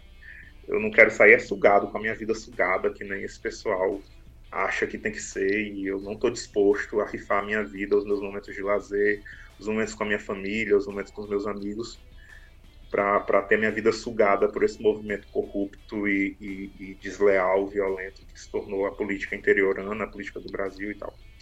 Então, a curto prazo é isso, é vencer nesse sentido, né, de sair mesmo. Também aquela sensação que ninguém pegou no meu pulso para dizer assim, ó, oh, vai para esse lado, vai para esse outro, é, vai para isso, vai para aquilo. Não, eu quero sair leso nesse sentido, assim. O que eu puder fazer para mim mesmo, para eu poder me manter saudável, me manter ciente, lúcido, eu quero fazer. Eu acho que o meu compromisso, primeiramente, é comigo mesmo, nesse sentido. Eu nunca vou conseguir ajudar ninguém se eu não conseguir estar bem, né? E aí vem os recursos que a gente tem, né? Terapia, que é um privilégio fazer e tal. E, enfim, curto prazo. Médio prazo. Aí, curto, médio prazo, eu quero terminar, enfim, a minha faculdade, que é um processo já que está tá, tá ficando mais longo do que o que devia. E quero ingressar no mestrado porque eu sinto essa necessidade e eu quero muito fazer um mestrado em política pública, em algo assim do tipo. E a longo prazo, mais para frente, lá no futuro e tal, eu tenho muita, muita vontade, assim, é uma coisa que eu durmo e acordo pensando é em fazer um, também estudar em Portugal e estudar as relações que Portugal tem com o Brasil e o tanto que Portugal consumiu o Brasil, explorou o Brasil, sugou do Brasil. E como hoje Portugal, olha que loucura, o papo mudou totalmente. E como hoje Portugal consome o Brasil de outra forma e a gente não consome Portugal. Então eles consomem a nossa música, a nossa literatura, o nosso jeito, o nosso falar. Eles são profundos admiradores de muita coisa que a gente faz aqui e a gente nem praticamente não se importa e não sabe o que está acontecendo lá. Você abriu o Spotify hoje, vai ver as paradas de Portugal, tem 20 músicas do Brasil, né? Então é muito louco o jeito que eles consomem o Brasil. E eu, eu tenho essa vontade de estudar lá um período, depois voltar, mas em nenhum momento abandonar a minha cidade. Eu quero estar na minha cidade, quero contribuir da forma como for possível com a minha cidade. O que eu puder fazer para contribuir, eu estou aqui, estou à disposição das pessoas, estou à disposição do povo, à disposição das, das causas que eu carrego, que eu carrego não, que eu ando junto, né? Acho que ninguém carrega nada, não. Acho que a gente vai se carregando juntos, sustentando. Nesse sentido aí. Massa demais, cara. Como eu lhe falei, admiração, respeito aí pelas suas bandeiras, né? É, tomara aí que você consiga realmente, pelo menos esse de curto prazo, o de médio eu tenho certeza que vai, vai rolar a qualquer momento aí. Você é um cara Total. Que, que dá certo, que vai dar certo, não tenho dúvidas disso. Portugal também é um sonho, tenho muita vontade de esse cara aqui, esse, essa foto aqui é uma foto ali de Baturité, do meu professor de fotografia. Ali da. Imaginando se está de frente àquela. Não sei se é U? Não, confundi. Mas é aquela rua que desce para vir aqui para a Serra. E ele está morando lá em Portugal. Chama Regis Capibaribe. É um, um cara que eu. Deu assim um, uma perspectiva diferente na minha vida com a fotografia. Enfim, sou fã de carteirinha desse camarada. Daqui uns dias vai estar aqui no podcast. Está morando lá em Portugal e disse que é usando uma palavra que ele usa muito, é, é um país foda mesmo de se viver, sabe? Mas... Irmão, muito obrigado aí pela, pelo tempo, pela disponibilidade de tempo. A gente superou a casa das duas horas, que é o que eu coloco ali como limite para não tornar cansativo também, para nem, nem para mim, nem para para quem eu convido, né? Muito obrigado mesmo. Valeu demais o papo, gostei demais.